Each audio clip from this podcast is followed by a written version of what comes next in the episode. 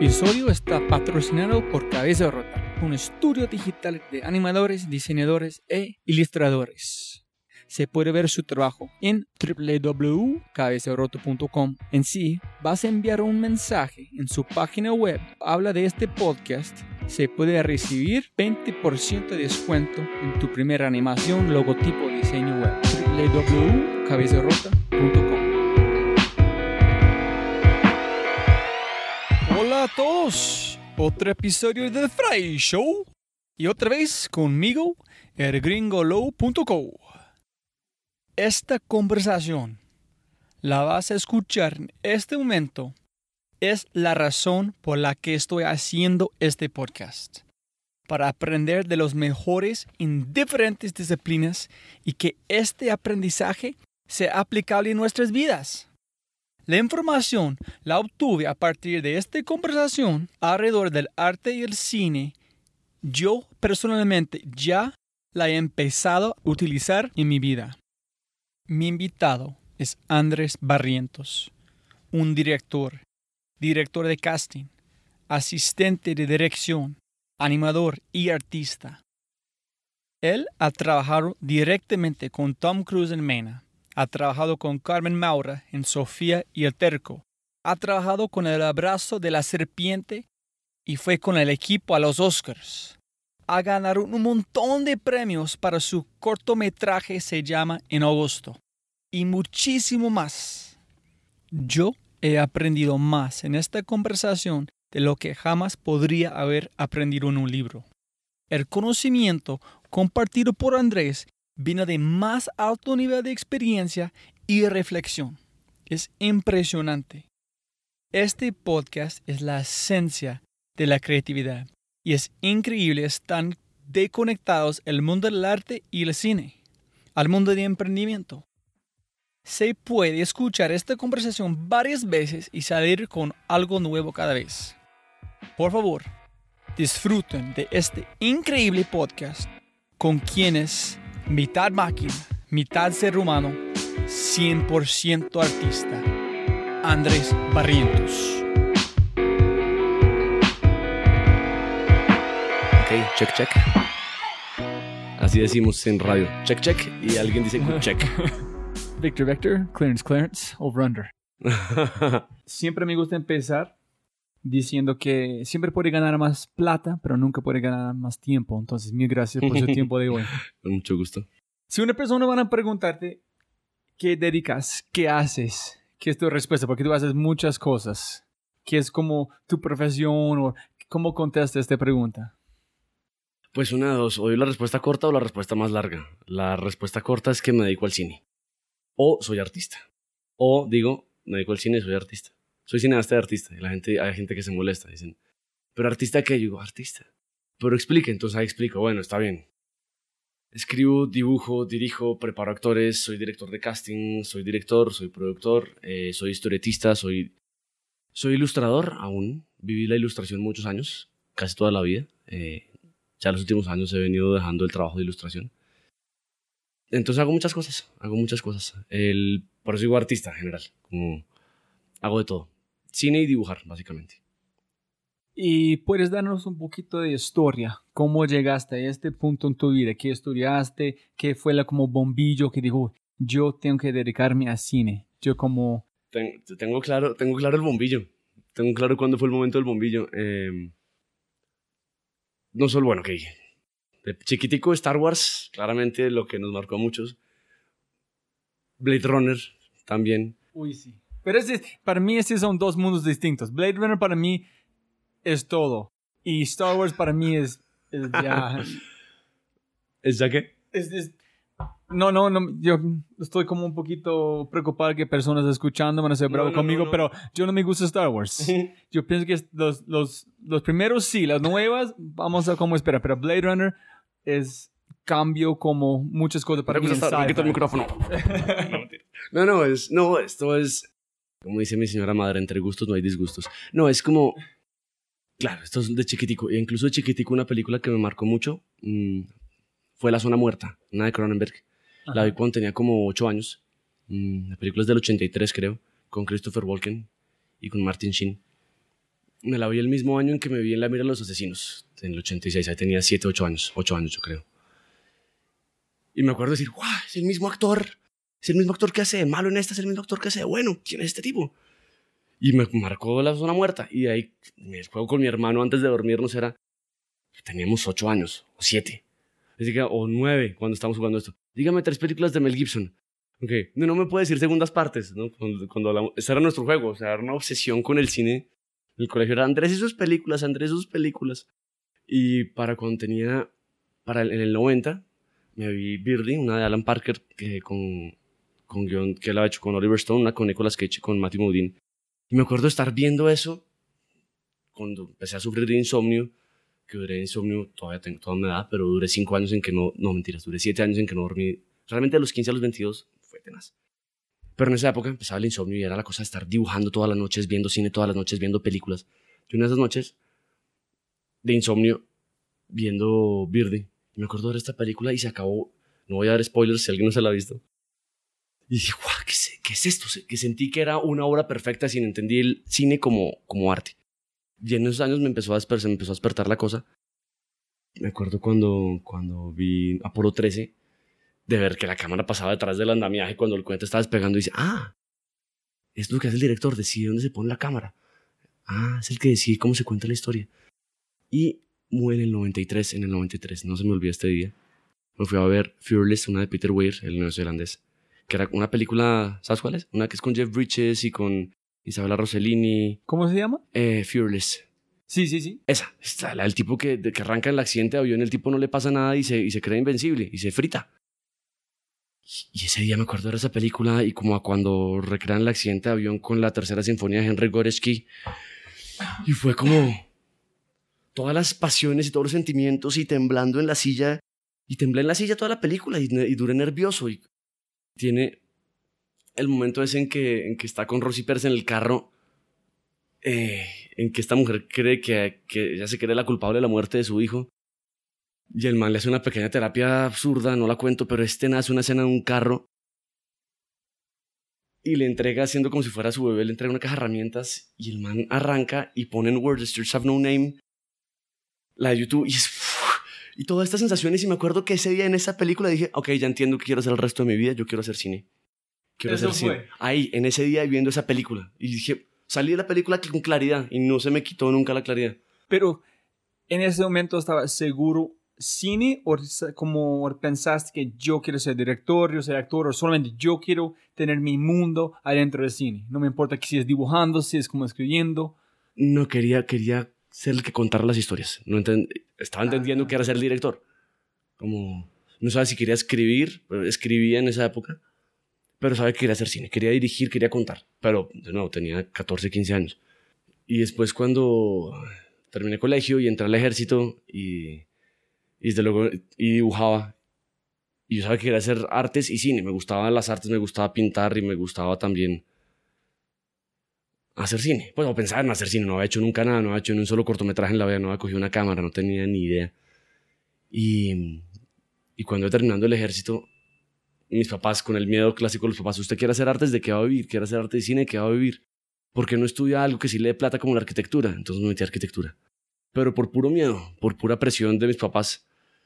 Y, y en segundo semestre de arquitectura dije, ¿qué estoy haciendo? Me gusta dibujar, sí, pero yo quiero hacer artes y cine. Quiero hacer las dos. Entonces me retiré. Terminé ese semestre, me retiré. eh, les conté a mis papás, aceptar, pues como... Lo peor es que el cambio de mi papá fue divino. Empezó a comprar películas colombianas eh, en el supermercado. Salían películas colombianas y las empezó a comprar. Y era el que más miedo tenía un poco yo que yo estudiara cine. Y mi mamá, mi le decía, ¿pero por qué pues, estás comprando esas? Y dice, pues yo no apoyo el cine colombiano. ¿Quién va a apoyar el cine de mi hijo cuando, cuando haga películas? Wow. Entonces, como Qué ese ya empezaron a apoyarnos y ya los dos fueron felices de que hubiera estudiado artes. Mi mamá era feliz porque también pintaba. Dijo, bueno, qué rico que tú ahora sí pintes. Es más, mi mamá dejó de Qué pintar. suerte. Sí, mi mamá dejó de pintar en esa época. Me entregó como sus pinceles y nunca volvió a hacerlo. Yo no sé si tuvo que ver algo con eso. Eh, y cuando empecé, empecé a artes visuales que tenía la parte de cine- de cinematográfica, la parte de audiovisuales y la parte de gráfica. Y empecé a hacer las dos. Y en algún punto dibujaba, no quería combinarlas, o dibujaba o hacía cortometrajes. En esa época nunca había trabajado en un largo. Y alguien decía, ¿por qué no hace animación? Y decía, qué pereza. dibujar, o sea, narrar, pero con dibujos animados, qué pereza el tiempo que toma. como me gustaba dedicarme a la ilustración, sí. Y, y cuando fue el momento del proyecto de grado, como un año antes había empezado a hacer animación con un profesor que tuve de historieta que se volvió un gran, gran amigo, que se llama Daniel Rabanal. Eh, ¿Es un hombre de Argentina? El argentino. Yo leí un poquito, yo, yo quiero preguntar de sus mentores en, Daniel, Daniel fue un gran mentor, fue un gran mentor, fue un gran amigo, es un gran amigo. Acabas de escribirme un correo, estaba viendo nuevamente en Argentina. Eh, Daniel aprendí mucho. El, y yo le decía en esa época cuando estábamos dibujando y estábamos haciendo animación, eh, un poco las ganas de hacer cine. Entonces me dijo, encajamos animación. Y dije, bueno, ¿por qué no? Un tipo que admiraba su trabajo, que me encantaba cómo pensaba. Y empecé a hacer animación y me dijeron, ok, eh, yo quería hacer los dos énfasis en la carrera, que era el énfasis audiovisual y el énfasis gráfico, pero implicaba siete años de carrera.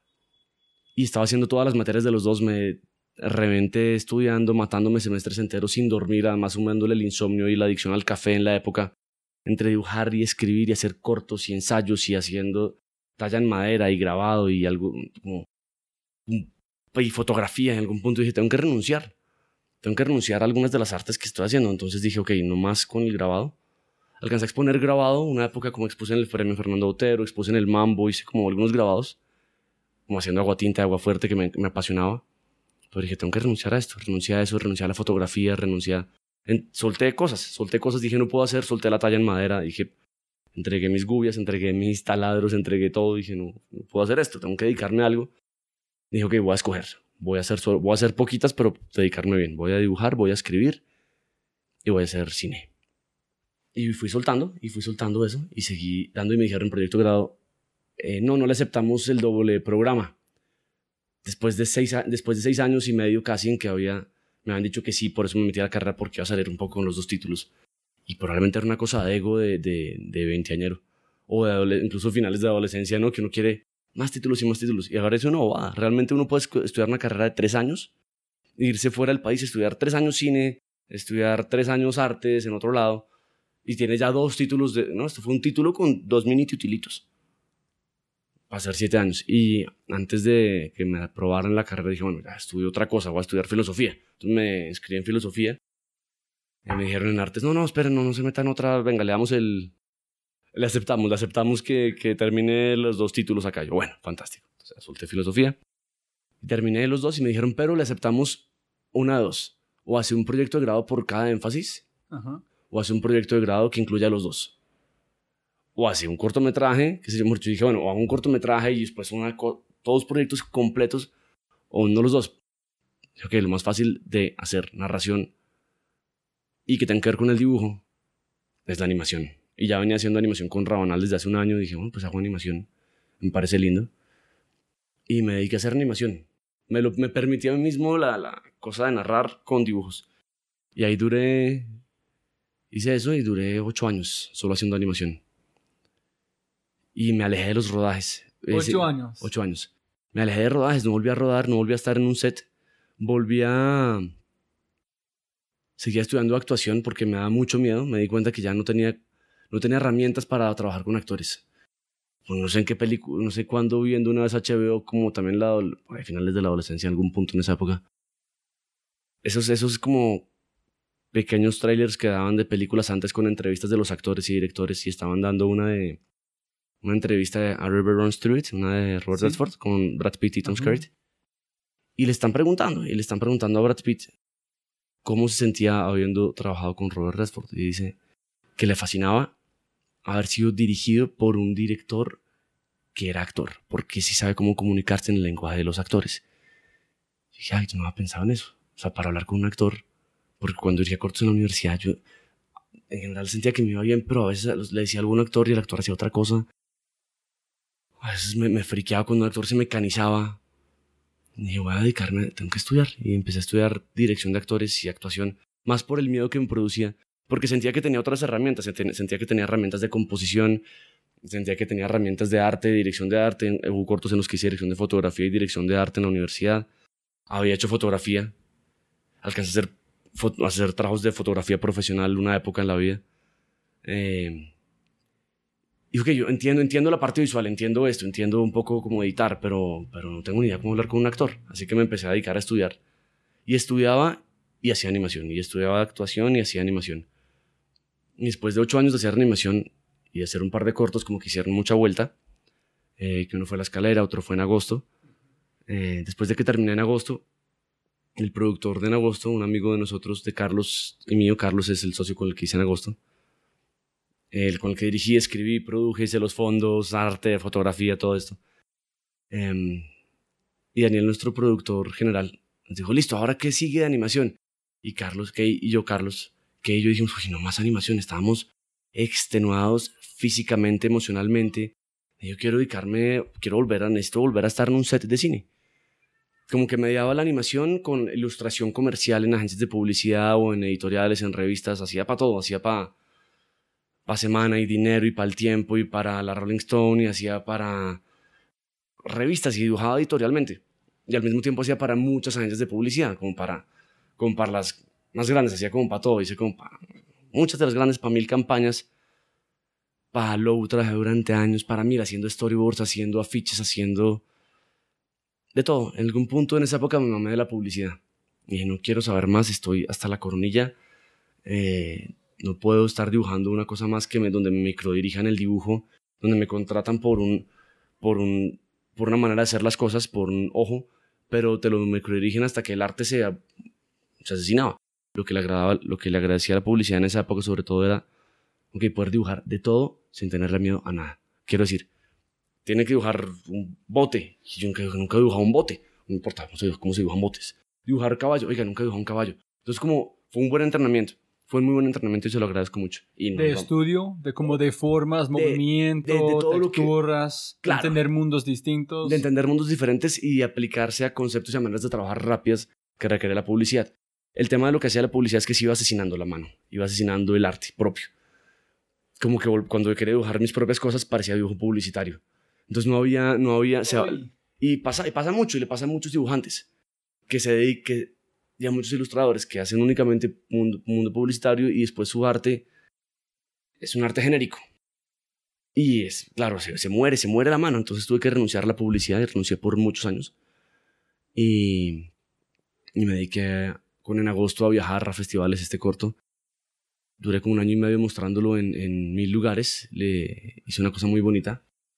Eh, después Patrimonio Fílmico lo escogió como una de las 25 joyas del cine colombiano, en la historia del cine colombiano. Oh, wow. Eh, hasta ese momento fue como un corto que hizo...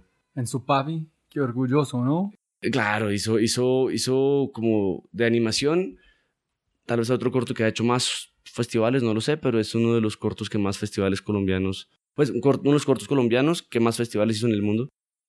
Y cogió en ese momento cuando se estrenó, duró como viajando durante...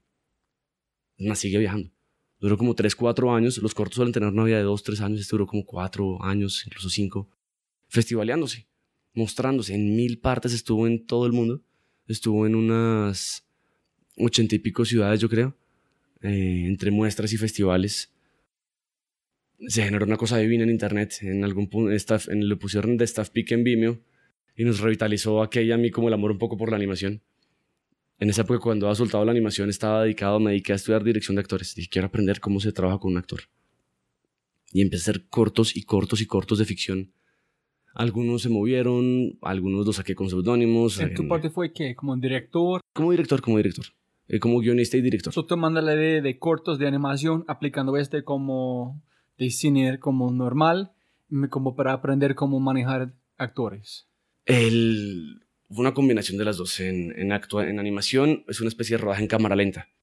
Entonces incluso cuando dirigía a los actores que me ayudaron con esas voces de animación en esa época, creo que ni siquiera tenía ni siquiera tenía las herramientas suficientes que aprendí después.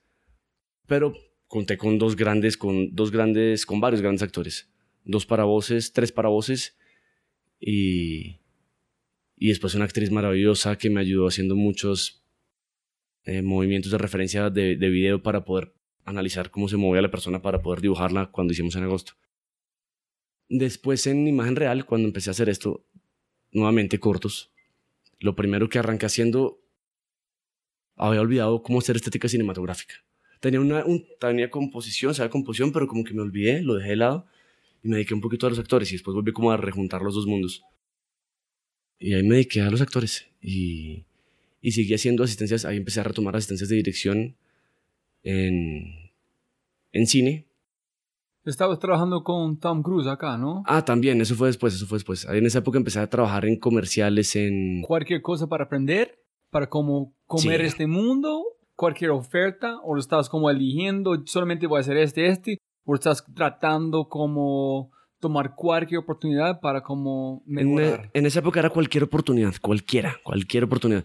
Por fortuna, la gran mayoría de películas en las que he trabajado han sido películas divinas o buenas. Por alguna no, está bien.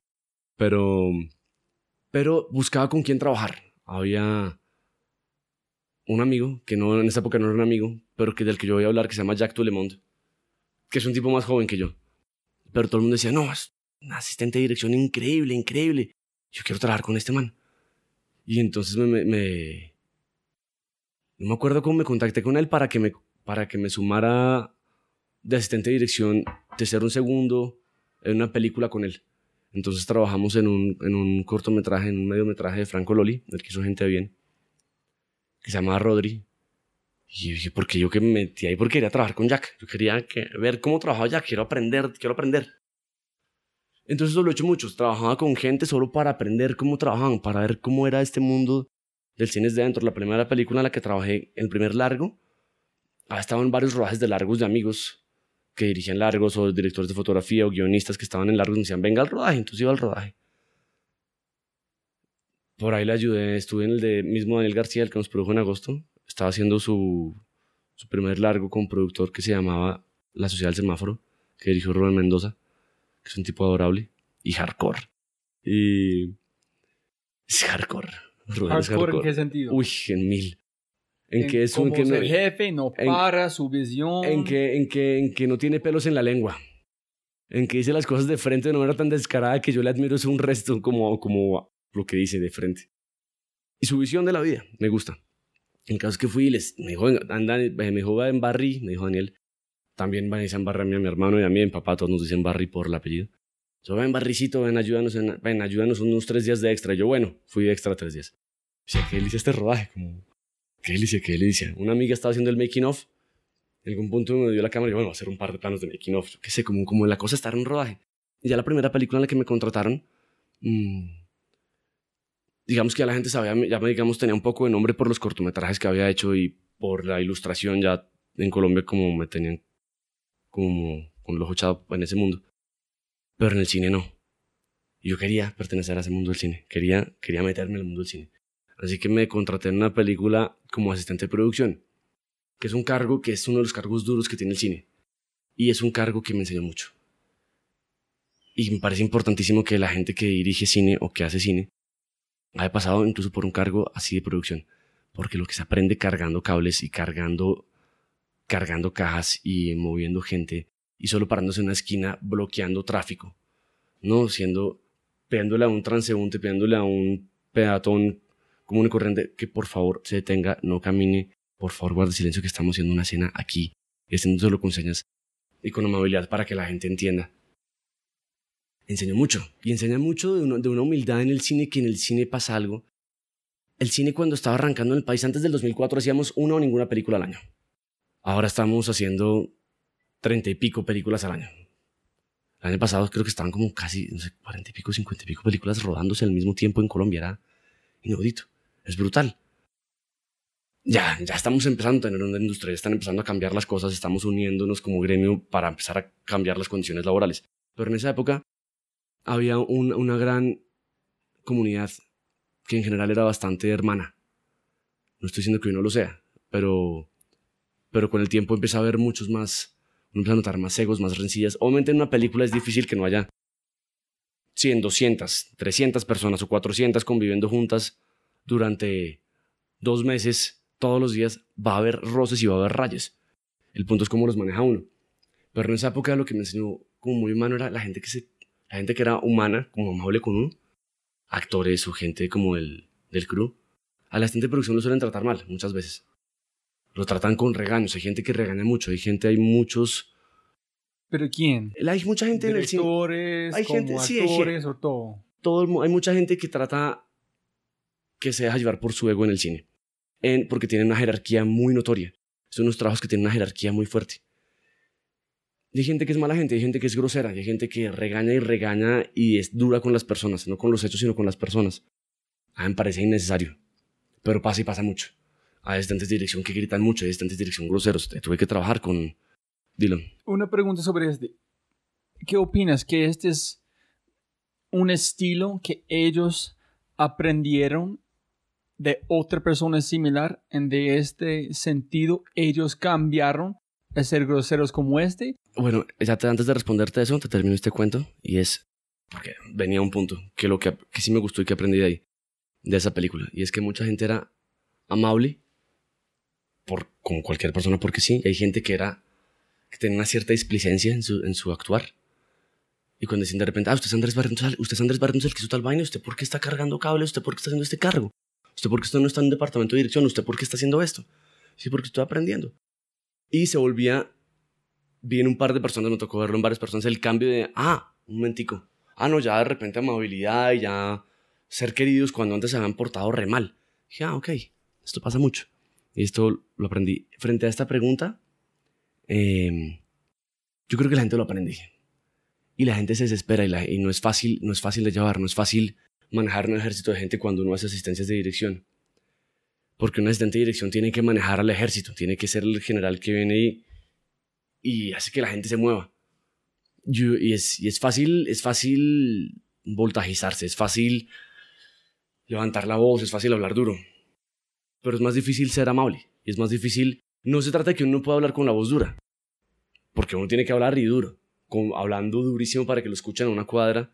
No gritando, sino hablando con resonar del estómago para no ir a, a, a joderse las cuerdas vocales, sino hablar duro para que la gente escuche. Que es muy diferente. Pero hay gente que es grosera. En, tuve en una película un asistente que callaba a la gente diciéndoles, las callaba feo. Y nosotros, los que éramos sus jefes, le dijimos, no, no, no, ¿qué estás haciendo? dice, pero así en otra película que estuve antes, mi jefe, que hacía un cargo de nosotros, de esta nueva, me enseñó que tenía que callar a la gente así. Y nosotros le dijimos, ah, así no. Es ser muy grosero con la gente. Es como que, relax, calma. No respondas de esta manera, como calma es como, es como, no es fácil. Estarse en un rodaje es, es, cuesta sudor, cuesta sangre, es re intenso. Es un caos, es intentar controlar un caos. Es como, es como decía, decía Guillermo del Toro, decía, decía se demora un, un chingón, sufre un, un chingón, pero alguien tiene que hacer las películas, ¿o no? Sí. Ahora, sí, hay gente que es grosera y aprenden porque aprendieron o su manera de ser. No estoy diciendo que en la vida real sean así, yo no sé, a mí a veces me preocupa hay gente que uno conoce que, que se desespera y es hiper negativa y uno dice, carajo, esta persona debe ser así en su vida diaria. Debe ser así de negativa en su vida diaria. En estar como parte de un proceso tan divino, en ser tan bravo, ¿no? Estás creando, estás bravo creando, no sé cómo es, dos Yo sé cómo, como hay deadlines, hay plata, hay tiempo, hay como personajes que tienen que manejar, pero como estás creando. Claro, es muy raro, es muy raro. Por eso hay cineastas que les gusta trabajar con el mismo crew de gente siempre. Es, además, hacer cine es muy difícil. Hay una frase que me encanta de un director que me encanta. Que se llama James, James, James Gray, el que hizo, se llama Way on the Night, una que era con Joaquín, con Joaquín Phoenix, buenísima, una policíaca. Y ahorita hizo una en Colombia. No, en esa película no estuve. Pero el tipo me parecía un duro. Un día le estaba oyendo un comentario en, en, en los Directors Commentaries, en, esta, en una de sus películas, y decía, Mire, usted ha visto lo difícil que es cuando está con usted con tres amigos, no son dos parejas, y entre los cuatro se quieren ir a poner, quieren ir a cenar y tienen un presupuesto de 100 dólares. Y lo difícil que es poner, poder ponerse de acuerdo. Dice, pues lo mismo con 600 personas y 10 millones de, o, 120 millones de dólares. Así difícil es hacer cine. Obviamente, claro, está hablando de proporciones inmensas de dinero que aquí no tenemos ni conocemos pero el concepto me encanta. Es como, es que no es fácil. Todo el mundo tiene una opinión y uno quiere que, que todo el mundo pueda opinar y que poder crear. Ahora, desde luego, para eso son las cabezas de equipo que guían, ¿no? Y para eso tiene que ir en la visión de un director y de la tripleta artística, diseñador de producción, director de fotografía y el director que crean la estética visual de la película. Nunca, nunca he pensado en este, que hay tantas visiones juntos tratando de unificar una visión para decir una historia. Esa es la es la pegante, no la historia. Claro, y el pegante viene el director. El pegante viene de, que es un trabajo en colaboración de todo el mundo, sí, pero el pegante viene el director. Y hay una cosa que es una frase muy linda que me gusta y es frente al estado de ánimo. El estado de ánimo del director es el estado de ánimo del set. El estado de ánimo del asistente de dirección es el estado de ánimo del set. Si, si hay alguien que, que vive neurótico, si un director vive neurótico, en algún punto el asistente de dirección va a neurotizarse un poco, por más que se pueda calmar. Y así para abajo.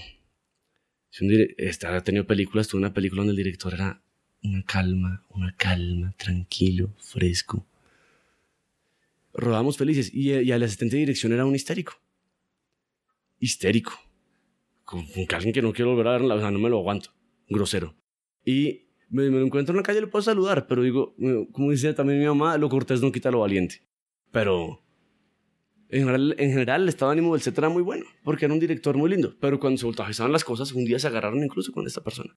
Porque no era fácil el estado de ánimo. De cuando alguien vive histérico, es como, querido, no estás hecho para trabajar en cine si vas a estar tan histérico todo el tiempo. Porque uno tiene que poder lidiar con una cantidad de presión brutal. Brutal. Entonces, como abriste la, la caja de Pandora de preguntas que tengo. Pero, uno pero antes de como, cuando trabajaste en la, ¿cómo se llama la película con Tom Cruise? Esta película se llama Mena. ¿Esa es la primera película como que ha trabajado que es, que es americano de Hollywood? ¿O como ¿Es la primera película de Hollywood en la que trabajo? Sí, he trabajado con, con actores de Hollywood en otras no, películas. pero uno tan grande ¿Tan como grande? este? No, nunca había trabajado en una tan grande, no. Pues cuando hicimos el abrazo de la serpiente aquí, que fue un voltaje, voltaje no por el rodaje como tal, porque era intenso, era por, por las condiciones en las que estábamos de Sí. poder hacerlo. Era, había sido el rodaje más difícil en el que había estado en la vida. Esta de Mena, estuvimos tres semanas en Colombia, estuvieron tres semanas en Colombia y, y dudo que me van a tocar muchos años antes de volver a encontrarme una película tan difícil. Incluso los asistentes de dirección, ahí estaba haciendo Second Second, eh, que era Second Second asistente de dirección, éramos tres Second Seconds. Eh, Estamos hablando de Mina, ¿no? de, de Mina, sí, de, de- de Mena, ¿no? Welcome to Mina. Sí, bueno, Welcome to Mina, pero el nombre lo van a cambiar, era un working title, no sabemos cómo se va a llamar realmente. Y, y el director, el director, una maravilla, me dijeron que era con Tom Cruise y dije, qué nota. Y me dijeron el director, Doug Lyman, y la última película de Doug Lyman me la había visto 15 veces. Que era una con Tom Cruise que se llamaba Edge of Tomorrow. La, ah, uf, Demasiado bueno. no, la amé con locura. Me dijeron es con Doug Lyman. Y yo, ¿qué? Como, Bueno, y los asistentes de dirección de esta, el first y el second. El primero tiene, tenía ya 57 películas como primer asistente de dirección. Un tipo divino, hardcore también. eh, Mark. Y el, y el second AD, Jason, también ya tenía 80 películas de Hollywood encima. Pero de la última Parque Jurásico, a varias de las de Misión Imposible, a Batman y Superman. Así tenía una experiencia. Fue, montó la secuencia como second de Hit, la de la Michael Mann, toda la secuencia del banco, el atraco al banco de Al Pacino y, Ajá. y- esa secuencia del banco con Tom Sizemore, todo eso, mucho este man. Entonces es un tipo del que se puede aprender tremendamente y desde luego era un voltaje durísimo. Y él me decía, mire, yo nunca había estado en una película tan... En 30 años de hacer cine, nunca he estado en una película, en sus palabras, tan voltajuda como Mena. Claro que después me escribió, estaba haciendo, ahorita estaba de second en la nueva Angelina Jolie en Camboya y me decía, oiga, ok, otra película más de voltajuda la que estamos haciendo en Camboya como fue esta en Colombia en la parte de Santa Marta. Porque era mucho caos, era mucha gente. Entonces hacía second second, pero hacía las veces de primero para el crew colombiano. Porque era el que traducía para todo el crew colombiano. Entonces todo el crew colombiano venía a mí a que yo le les moviera las, las moviera el set. Entonces yo movía el grueso del tiempo para el crew colombiano, yo movía el set y en la mayor parte del tiempo. Y el otro second second, que era David Pombo, movía, me ayuda a mover la periferia. ¿Puede explicar cómo aterrizarnos qué exactamente es un asistente de director, qué es el second second, qué es como Ah, su bueno, cargo, cómo funciona como No, un es equipo? básicamente cuando, por ejemplo, esta película que acaba de ser eh, primera asistente de dirección, esta noruega, una película noruega colombiana. mm, el primer asistente de dirección es, eh, es uno de los dos cargos operativos más importantes de la película. El otro es el UPM, que es el Unit Production Manager.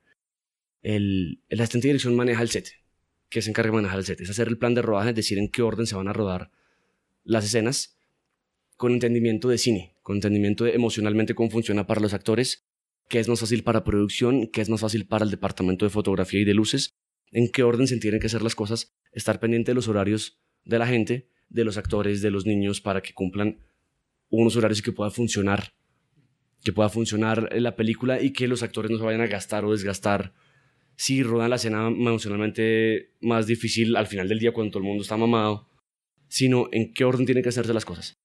Y es el que guía al equipo básicamente. Es el que está pendiente, uno tiene que ir un paso adelante. A veces es difícil, a veces hay directores con los que no se puede ir un paso adelante porque no sabe, no sabe qué va a ocurrir. Entonces, sí entiendo, es como el director está manejando el momento. En el director asistente está manejando en su mente la próxima escena, la cosa que tiene que pasar después para mover en secuencia. Mm, no. El, ahora, el director asistente es diferente del asistente de dirección. Ok. Y es diferente del asistente del director. El asistente del director es un asistente personal del director que también sabe la película y que le ayuda en sus vueltas personales. Y que está, claro en qué está ocurriendo con la película. Asistente el director. El asistente de director. El asistente del director. El director asistente es un cargo que en cine no lo usamos, se usa en televisión, que es cuando está el director general de la serie y hay un director asistente que está dirigiendo otras escenas que está dirigiendo, haciendo el trabajo de la escena, dirigiendo a los actores, haciendo, diciendo la cámara va acá. Como dijiste con Hit, con el este, eh, no, Es otro, no, es otra cosa. El, al asistente de dirección, que es mucho, una de las labores que hago mucho en el cine, eh, uno de los tantos cargos que hago, es uno de los que hago, es el que coordina el set. Coordino qué va a ocurrir, cómo va a ocurrir en un plan de rodaje, hago el plan de rodaje, Em, y dentro del set estoy manejando todo lo que está ocurriendo en el momento y lo que va a ocurrir después, incluso lo que va a ocurrir mañana. Y lo estoy haciendo al mismo tiempo todo.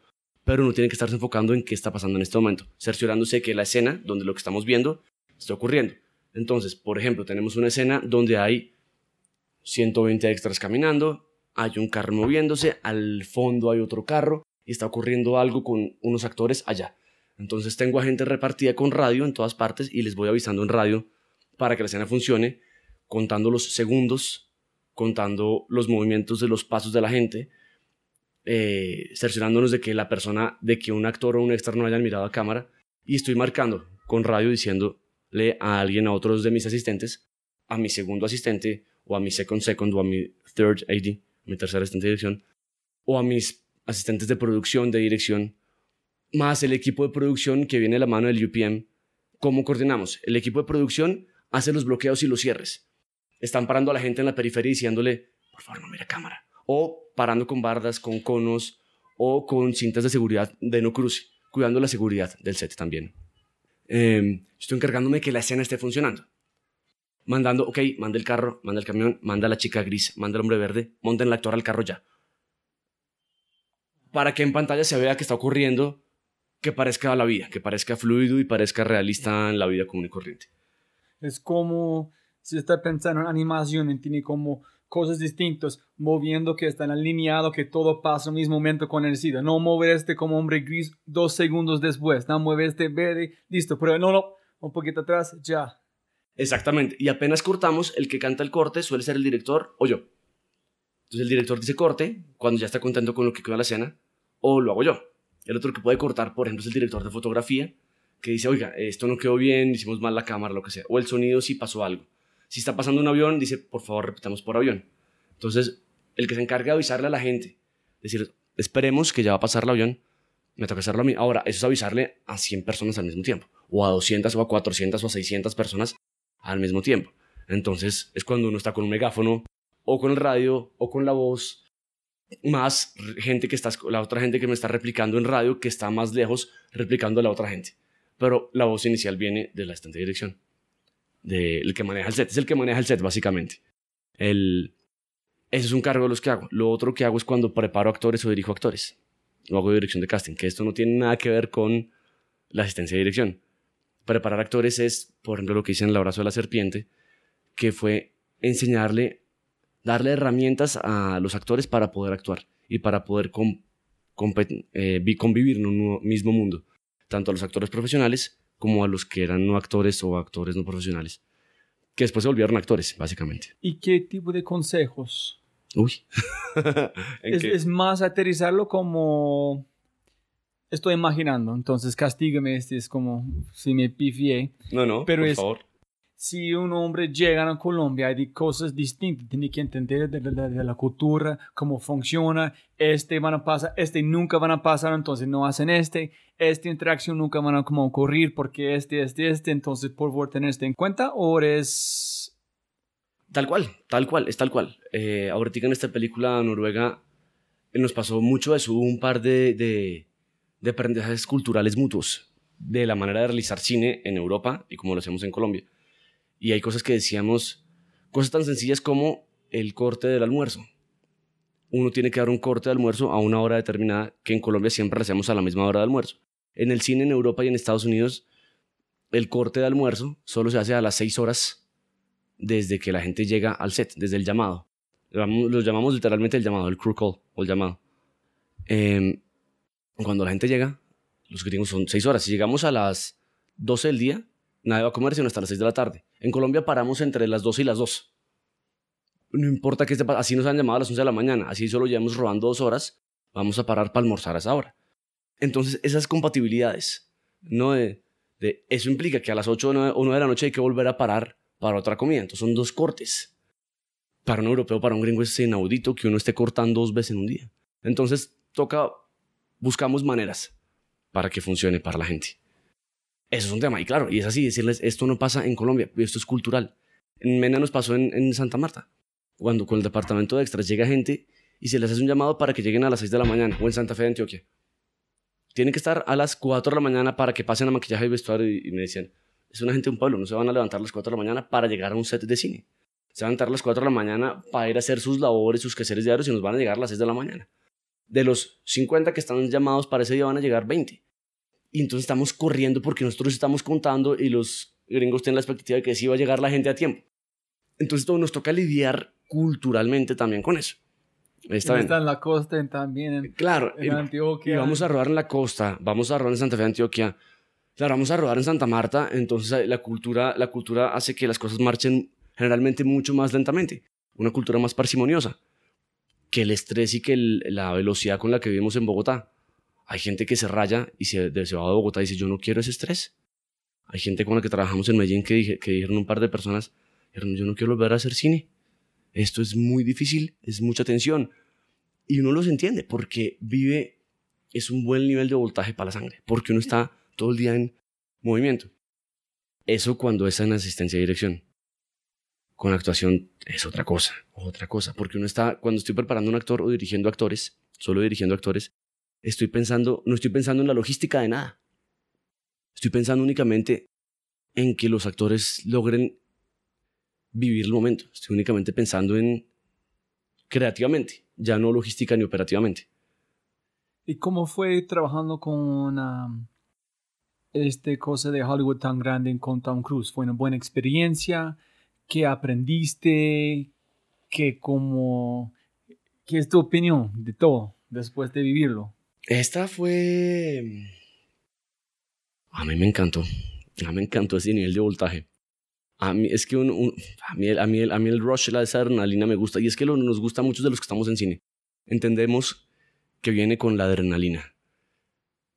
Y por eso cuando uno termina una película, eh, decía alguien, decía un gran profesor de actuación que tuve que decía, ok, um, you're respecting the high, you gotta learn to respect the low. Y es esta cosa que en español traducirlo es un poco raro, pero es respetar el rush, es respetar en español, respetar como la adrenalina que uno tiene cuando está en rodaje, pero cuando uno acaba la película, ya al siguiente uno ya no tiene que correr, al siguiente uno ya no tiene que estar en voltaje, al siguiente uno ya no tiene que estar haciendo y pensando en qué viene y qué viene y qué viene y va a estar todo a tiempo y no están los actores, nada, está en calma. Y el cuerpo le hace falta la adrenalina. Entonces, por eso estamos un poco los dementes que hacemos película, terminamos una y a los dos días estoy en un comercial. O al termino película y no descanso, no descanso ni un día, máximo, y eso a veces. Sino a los dos días ya estoy otra vez en otra cosa. En otra película, en otra película. Pero de vez en cuando, en efecto, toca parar y frenar y poder descansar. A mí la gente me lo critica mucho, me lo insisten mucho, empezando por mis papás. Pare, descanse, descanse, no se queme. Pero descanse de otras maneras, descanse de otras maneras. Esto pero esto porque yo soy un hiperactivo. Si una persona puede, puede recargar en maneras distintas. Uno Sí. puede hacer otra cosa completamente diferente y no es como durmiendo para ellos, porque su mente es en otra cosa. Entonces, Claro. mentalmente están como durmiendo, como descansando creativamente. yo, yo me descargo dibujando o leyendo o escribiendo o viendo películas. Es como, ya, tú, cambio, pues, me siento a escribir el día siguiente entero o me siento a dibujar esto con eso. Y si para mí sigo creando, sigo siento que no estoy perdiendo el tiempo. Yo no sé cómo esta canción de Bon Jovi de los ochentas que decía eh, I'll sleep when I'm dead. Yo decía, y pero es que la entendía. No, es un poco, es un poco demente. Me enseño por épocas a frenar. Pero esta cosa de respetar el momento de bajonazo, porque a todos nos da un bajonazo después del voltaje. Unos más que a otros, otra gente simplemente sigue en otra película y en otra y en otra. Y está bien, en algún punto todo el mundo también frena a descansar. Lo que tiene que ver con las leyes laborales en Colombia que estamos buscando eh, apoyo para, para lo que concierne el trabajo en cine. Porque en muchos de nuestros cargos todavía nos pagan horas extras, ¿no? Y es ¿No? no, en muchos de nuestros cargos no, en muchos de los cargos del cine no. Hay muchos sí, muchos cargos técnicos sí, pero ahorita la gente se está uniendo mucho para eso. Estamos en un momento coyuntural del cine, del momento de la industria donde los productores, los UPMs, eh, los productores de campo, eh, los equipos de dirección, asistentes de dirección, scripts, eh, ayudantes y asistentes de dirección, PAs, asistentes de producción, de dirección o de producción, se están empezando a unir y estamos teniendo estas discusiones como gremio diciendo, oigan, no podemos seguir así. Porque antes cuando era una película al año y uno está solo dos meses en voltaje, uno le da toda la energía. Pero este es el oficio. Y este es el oficio en el que, en el que vivimos. Entonces son dos horas de trabajo, pero tenemos dos horas de transporte en la mañana y dos en la noche. Una hora y media, una hora y media. Y esas tres horas no nos, no nos las están pagando. Entonces son como... Las industrias cinematográficas en el mundo sí buscan proteger a su gente. Estamos buscando en este momento unirnos para buscar que los gobiernos, que el gobierno, que el Ministerio de Trabajo, que la gente, que los productores entiendan y apoyen esto, que los productores de televisión y de cine y de comerciales y las agencias entiendan que los, que los tiempos de descanso también son sagrados, porque la gente no se puede secar y quemarse Sí. dedicada a esto y, y no poder tener una vida privada por fuera de, oh, ok, se secan esos mismos tiempos, pero le compensan en plata. ¿Y qué implica el compensar en plata? Ok, una mejor calidad de vida, que a algún punto esa persona se puede dar más vacaciones propias, sobre todo porque lo hacemos de freelance. No, entonces uno dice, ok, listo, trabajé, pero ya no tengo que trabajar durante estas dos semanas, porque acabo de trabajar durante cuatro meses en donde solo descansaba un día a la semana y era solo dormir todo el día, ni siquiera hacer nada personal, ¿no? Como para poder recuperar energía para el siguiente de empezar la rutina. Entonces es... Tiene que ver con eso también, un poquito como con eso. Eh, los gringos tienen ese nivel, pero claro, después terminan... eh, Jason, este second AD de Mena, Ujú. decía eso, decía, mire, yo cuando termino una película, yo llego a Los Ángeles de vuelta y yo me quedo una semana encerrado en mi casa con mi esposa y no le aviso a nadie que estoy de regreso. Me quedo recuperándome solito, encerrado. Que es parte de lo que tiene el cine. Esta, es una delicia porque uno está creando una obra o de aventura o de diversión o profunda o de autor inteligente para que la gente piense, ¿no? O lo que sea, pero estamos creando.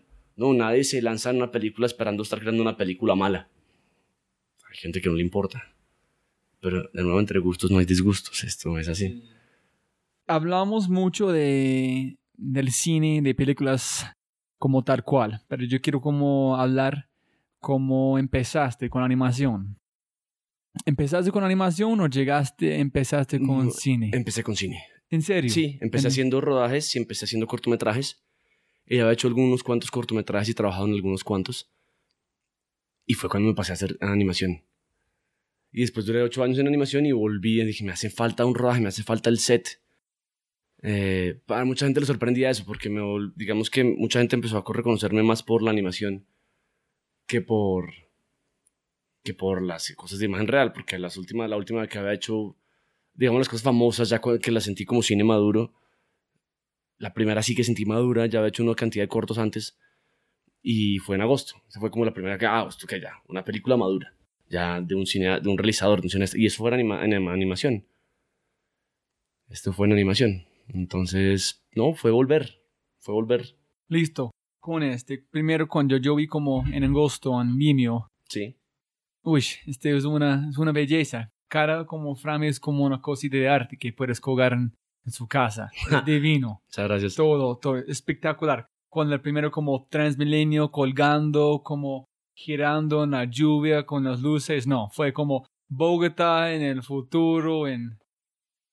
Pero eso decíamos con, con Kay. Decíamos, qué maravilla sería que, que uno hiciera una película donde cada fotograma fuera una pintura. Donde cada fotograma sintiera como una obra de arte. Y cada cuadro, cada plano en composición, lo, obsesivamente, obsesivamente lo hicimos, no el 100%, pero casi que el 100% de la película, cada cuadro está compuesto en proporción áurea, con espiral áurea. ¿Cómo es la transición entre cine y animación de perspectiva de un director? ¿Uno ayuda al otro o es como una ventaja para el otro? Y si tú vas a empezar como un director, en empezar ese director de animación es más complicado o puede hacer lo otro. ¿Cómo son los mundos? ¿Cómo cruzan? ¿Cómo son distintos? Yo sé que esta pregunta es muy grande, pero yo estaba pensando en el, si tú eres un director yo tengo un escenario pasando, yo quiero, ay no, necesito a este actor tener más emoción. Este escenario, este pasa. Puedes hablar con tu actor, puedes como usar este actor como una herramienta, puedes motivar a usar a esta persona. Pero si tú estás animando, tú crees exactamente que tú quieres crear. Pero tiene que dibujarlo, cambiarlo, cambiarlo. En el actor es en el momento. Entonces son dos herramientas distintas para contar una historia? ¿Cómo funciona tu... ¿Qué es la diferencia? Un, un, poco esto que has dicho. Esto es de dirigir animación a dirigir imagen real desde el punto de vista estricto de la narración. No hay demasiada diferencia. Es, es ver cómo está controlando uno el plano, que, cómo está controlando uno la emoción de los personajes en el plano, si está logrando el objetivo de ese momento de la escena y si está funcionando narrativamente y si va a tocar a, un espectador o no, o se va a permitir a uno como director, que uno es el primer espectador, en dejarse tocar emocionalmente. Todo lo demás son herramientas. Si uno lo hace en animación, uno tiene una cantidad de herramientas muy diferentes para hacerlo en imagen real. El, uno puede tener claridad en qué quiere. Hay gente que hace la transición muy bien. Brad Bird, por ejemplo, eh, Tom Cruise vio, la, que vio esta película, vio Los Increíbles y dice, este man puede dirigir imagen real y lo puso a dirigir Misión Imposible 4. Y fue una transición suavecita.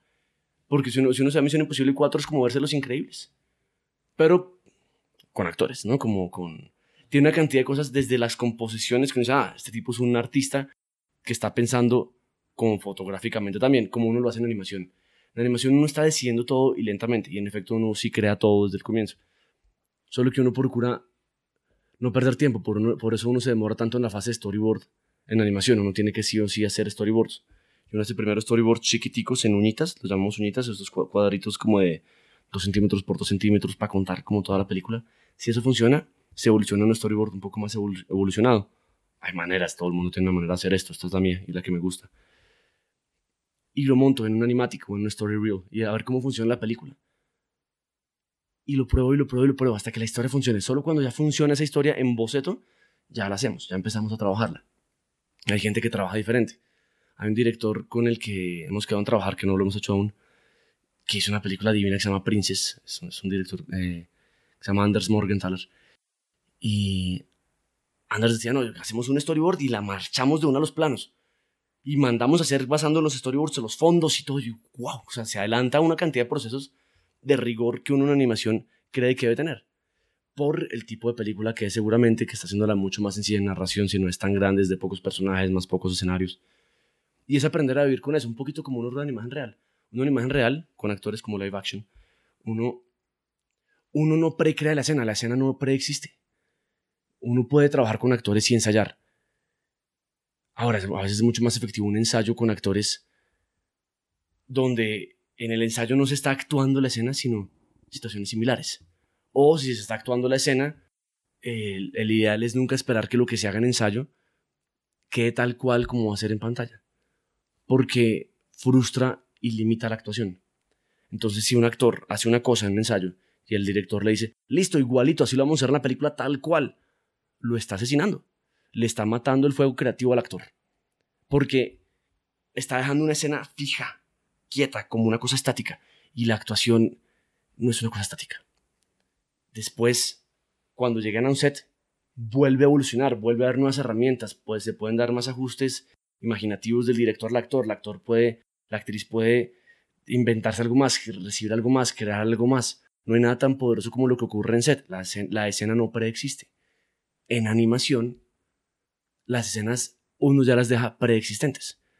Uno va y graba a los actores, las voces desde antes, es el ideal, a veces uno no tiene tiempo y es un problema cuando uno lo hace desde antes, porque mata los procesos. Pero si uno, digamos, tiene escrita la escena y uno va y trabaja las, las, las actuaciones en un estudio de sonido, entonces ya, uno deja al actor improvisar, ah, uno ya puede ir y crear basándose en esa actuación del actor.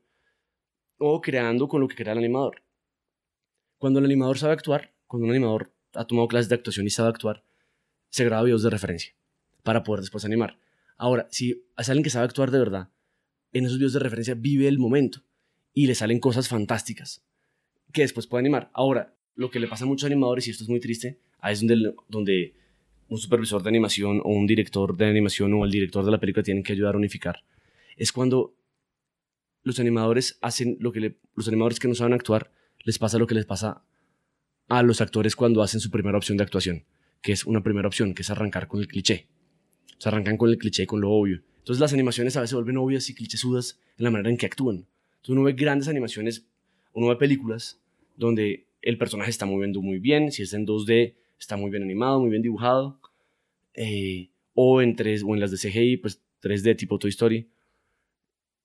Y si, y si el personaje de repente está muy bien rigueado con todos los huesos y los músculos del cuerpo y actúa, yo le decía, listo, la voz está muy bien, uno le cree, pero algo, que no está, algo con lo que uno no se conecta. Y es por la mala actuación, porque no está viviendo, ni el animador y desde luego el personaje no están viviendo el momento.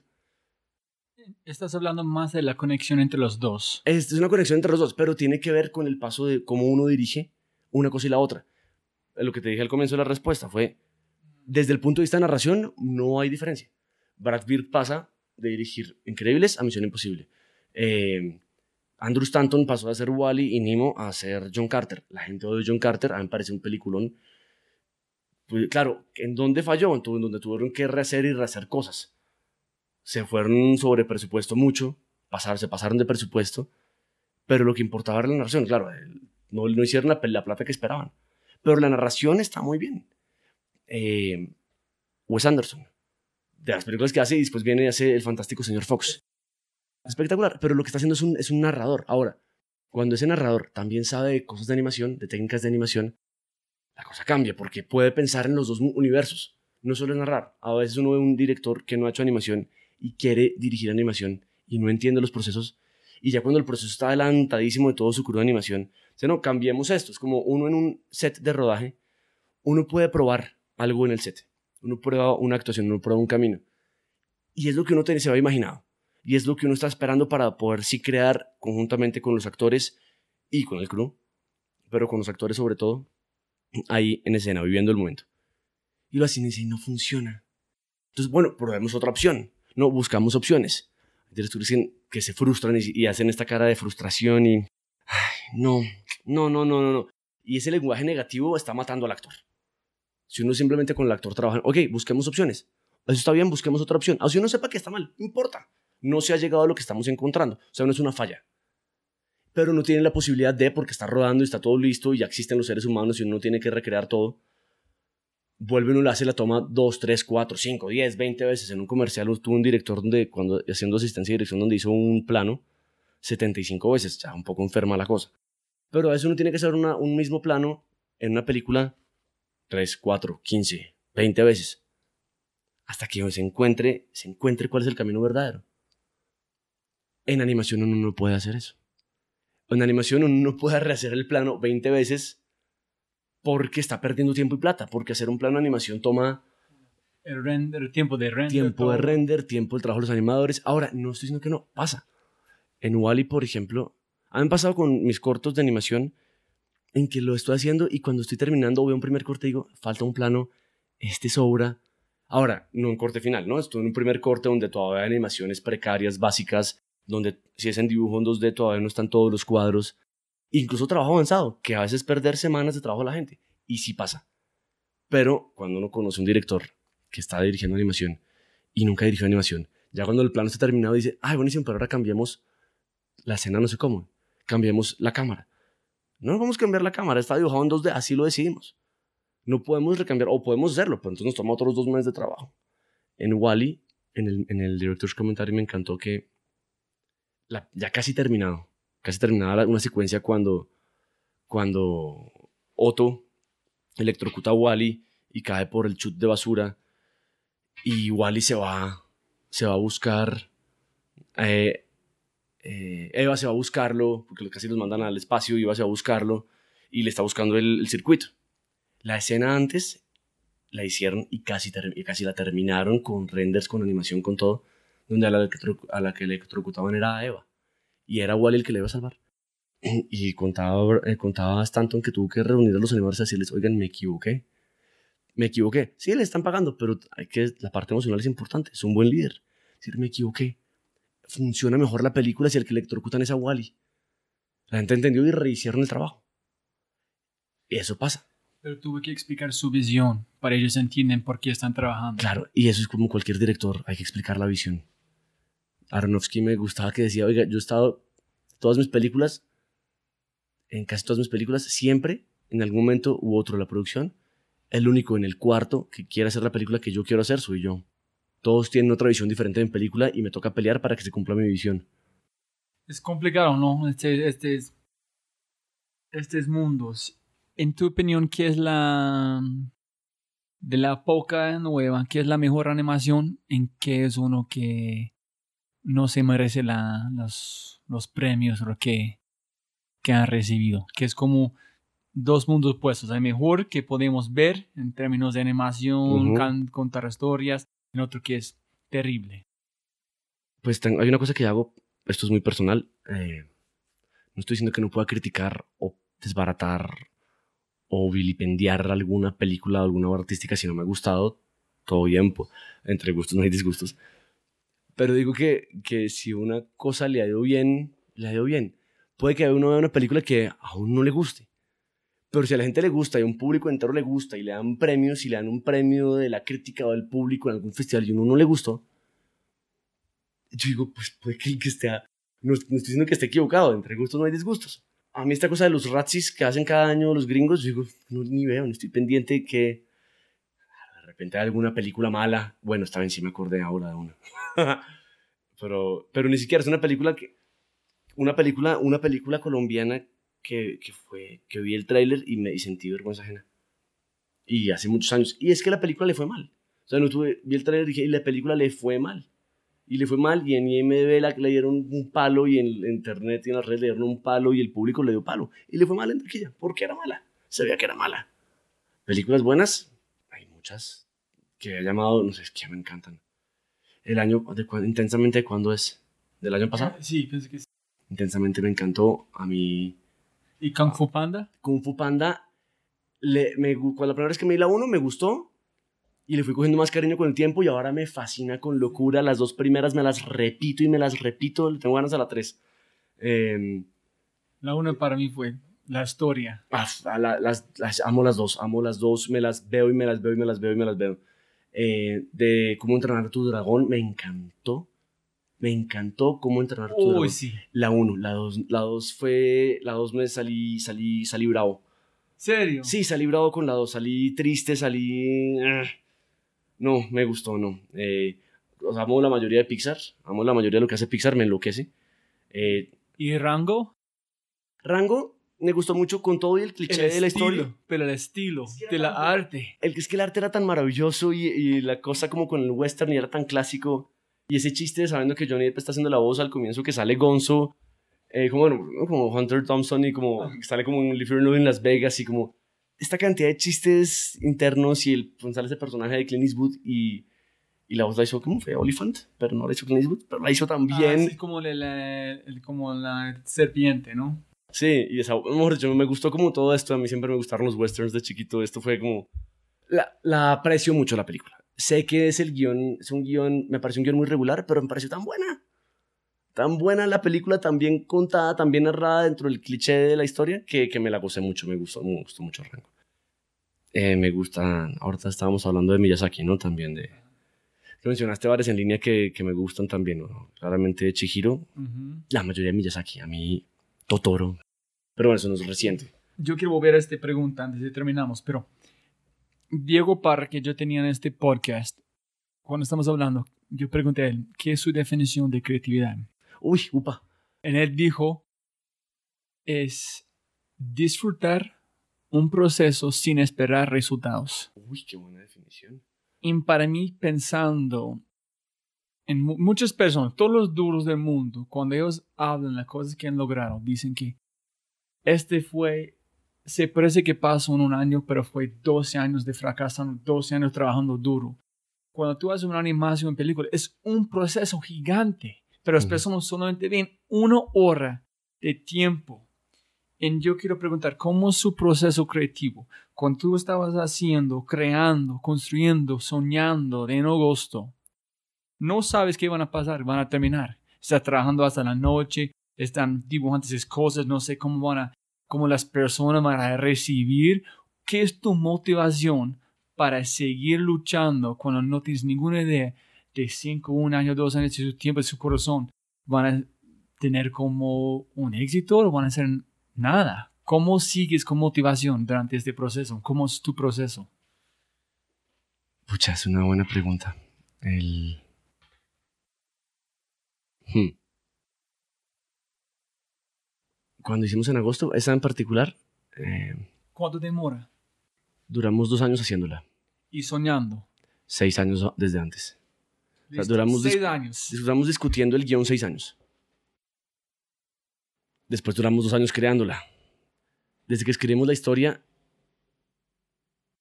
nunca le pusimos una pequeña escalarita al público para que se metiera en, en ese universo tan rápido. Le demandamos, yo sé como con claridad que demandamos mucho de ese- del público, de, la gente, desde el comienzo. Sabíamos que íbamos a recibir unas críticas muy específicas.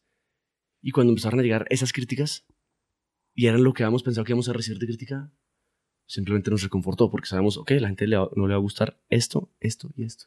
Y a la gente que le guste probablemente le va a gustar esto, esto y esto. Y así fue. Hay muchas maneras para seguir, hay de todo. Ahorita llevo, por ejemplo, duré cinco años haciendo otro cortometraje. Me detuve a mitad del camino, con 100 personas trabajando, y no lo hemos terminado. Terminé una versión. No estoy todavía completamente contento con lo que, con lo que llevamos. Hay una cantidad de cosas buenísimas y era una base maravillosa. Nos faltaba mucha plata, mucho tiempo. Fue una inversión carísima y no la hemos terminado. Ni siquiera tengo un trailer para mostrar. Después de cinco años. ¿Cómo se llama? Este se llama Camino de Brujas. No está terminado. Está hay mucho arte, hay personajes diseñados, rillados, escenas animadas. Hay una cantidad de arte conceptual divino, hay una cantidad de trabajo en 3D divino. El trabajo que ha hecho todo el mundo está, pero fenomenal. Y me tuve que detener. Y estoy, y está en stand-by. Lo voy a terminar. Todavía no sé cuándo, lo voy a terminar. Y estoy pensando en terminarlo en largometraje. La plata que hace falta por conseguir es mucha. No es fácil. Quería hacer una campaña de Kickstarter, empezar a grabar un video de Kickstarter. Estoy frenado por 10.000 motivos más por encima de este, pero esos ya son largos y complejos y no los voy a contar ahora. Pero uno hay, hay veces donde el proceso a uno se le frena. Pero hay una motivación, la motivación que uno tiene es en que uno tiene que hacerlo. No sé por qué uno tiene que hacerlo. Y uno tiene que hacerlo. Y uno tiene que sacar esa historia y sacarla adelante. La historia que sea. Hay una, hay un dibujante que me gusta mucho, que se llama Drew Struzan, que es el que hacía los afiches de, de Star Wars y de Indiana Jones y de...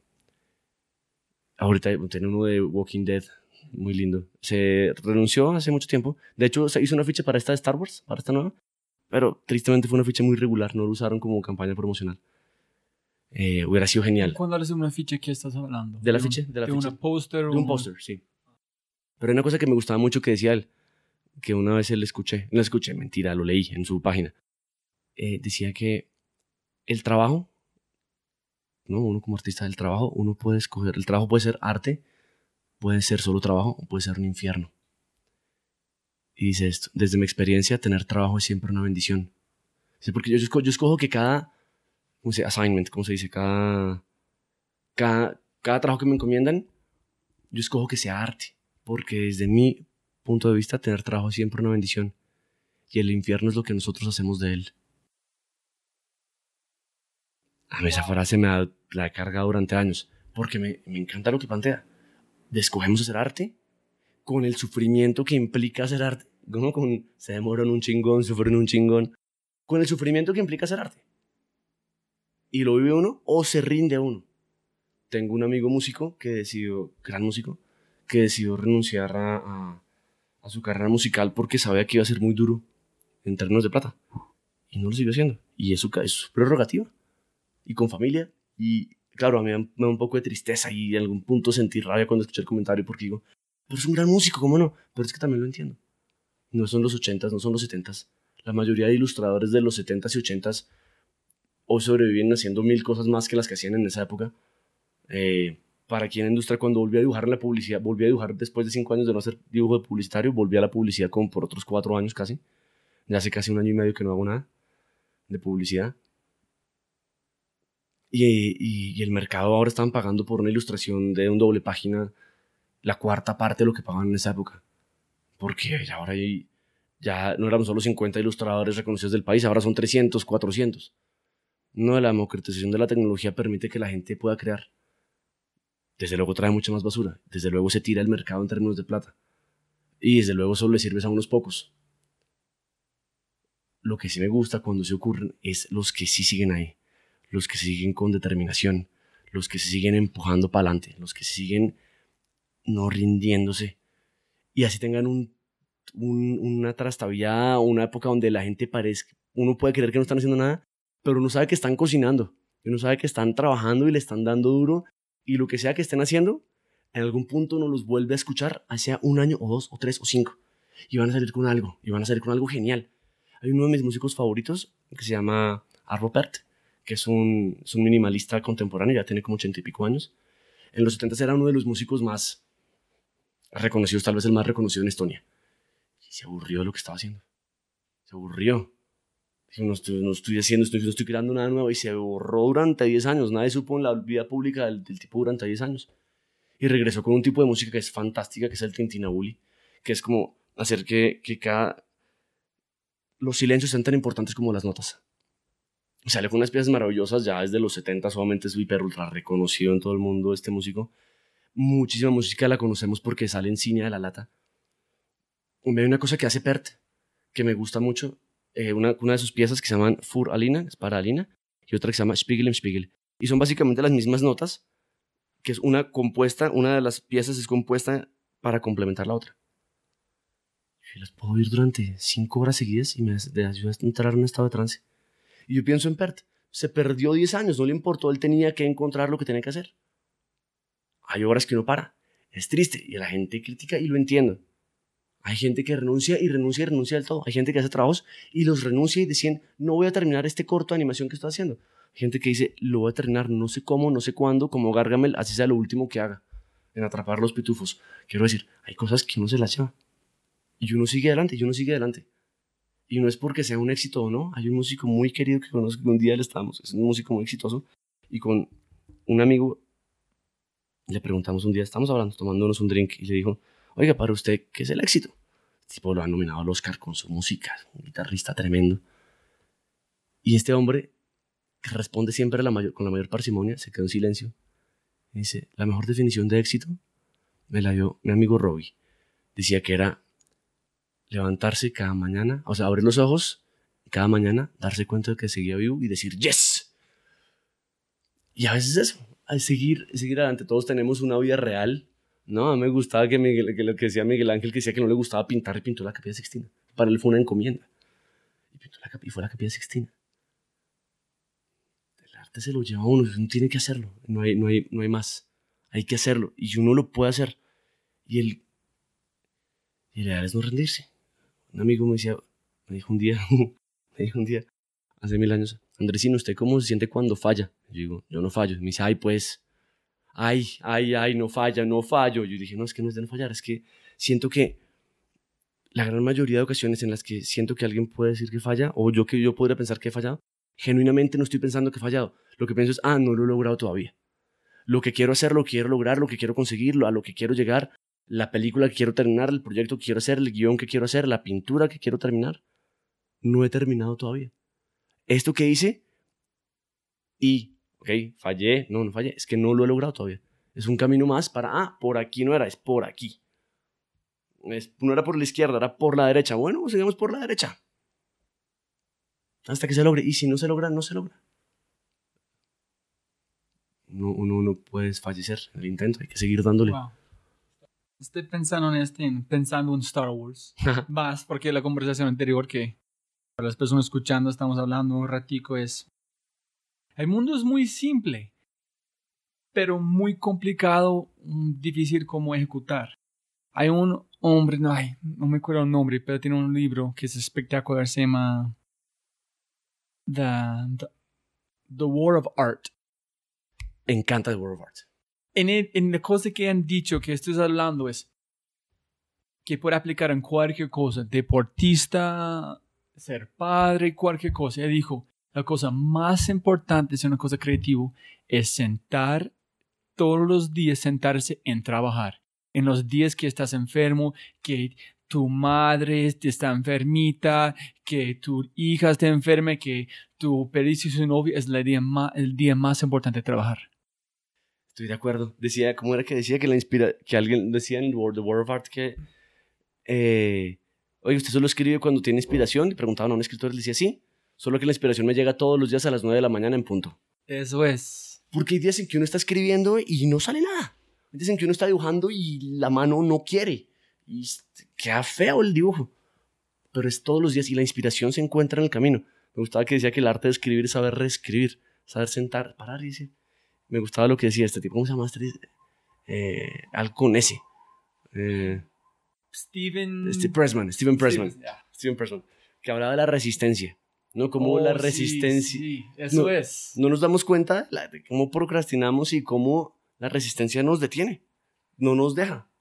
Y lo otro que tú, tú me corrió como cuando dijiste fue la parte de pensando en un museo, un muse, que tú dices este como músico que paró y empezó de nueva, ¿no? Sí. En como la persona, cuando tiene, tú está, no, la persona que tú eres no es igual de las cosas creando, son separados.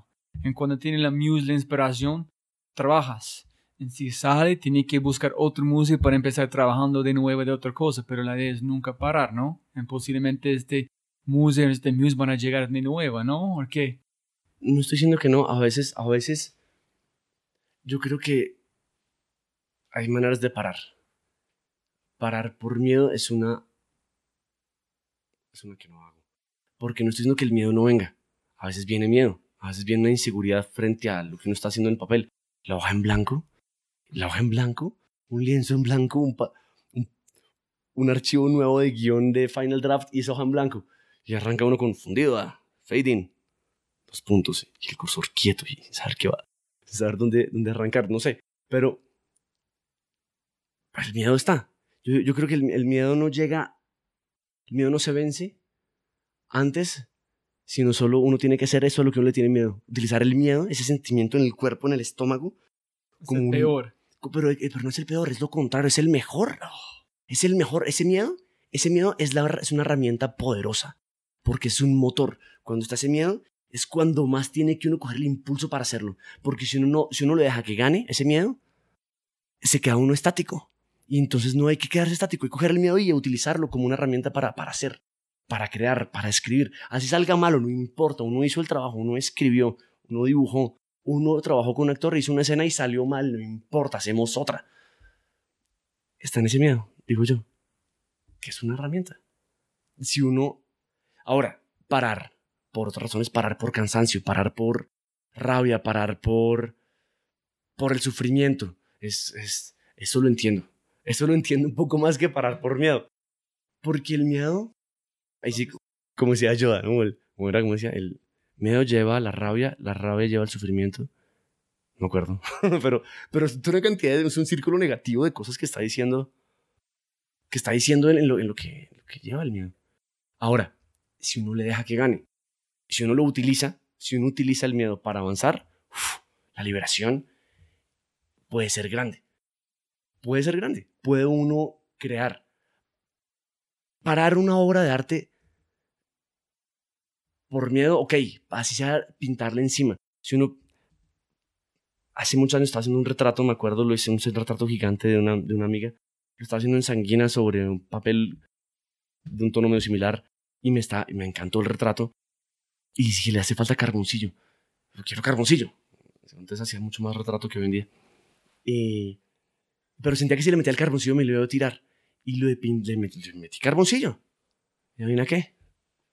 Me lo tiré. Me tiré el dibujo. Pero no me importó. Porque lo importante no era tirarse, lo importante no era que quedara un dibujo. Bueno, lo importante era no tenerle miedo al dibujo. Lo importante era no conformarse. Y me conocí un límite en ese tipo de cosas. Ah, mi límite es hasta acá. Ok, perfecto. Pero no es perderle miedo. Y no importa, ese límite también es falso. Esa cajita, en esa caja donde uno tiene una caja, en una si uno puede escribir con una estructura dramática y quiere uno hacer los 12 pasos, los 12 pasos del camino del héroe, ¿no? Entre lo de Campbell y, y Escalonilla y Christopher Vogler, más los 12 pasos que creó Tolkien, ¿no? Del candidato al héroe. Dice, no, no, no, ¿por qué vas a crear, crear, con estructura? Pero es que la estructura no se puede liberar. Es como Picasso pintando de manera realista antes de aprender a dibujar igual que Cézanne. Es poder componer con proporción y decir, ah, ya sé cómo quiero descomponer la imagen, porque entiendo la técnica. Digo yo, yo en general, digo un artista en general, entender la técnica es importante. En lo que sea. Parar, si uno se, si uno se desentiende, está bien. Una vez paré, quería dejar de que me estaba aburrido con el dibujo y paré nueve meses donde no hice una sola raya. Le, y obsesivamente botaba todos mis dibujos y sacaba anualmente dos bolsas de basura de cuadros y pinturas y, y, y, dibujos. Hasta que mis otros amigos artistas me empezaron a regañar. ¿Por qué está haciendo? Llámame, yo recojo lo que usted... entonces empecé a llamar, tienen que venir ya porque es obsesivo, tengo que botar todo, no me gusta tener cosas. Y es obsesivo, eso es una obsesión y lo sé, y me, me acepto. Y me llamaban y votaba, y que, Juan, llévenselo, llévenselo. Y en una época dije, que no quiero dibujar más, llévense mis pinceles, llévense mis cuadernos, llévense todo. Le regalé todo a mis amigos artistas. Y después de nueve meses, no tenía, me dieron ganas de dibujar.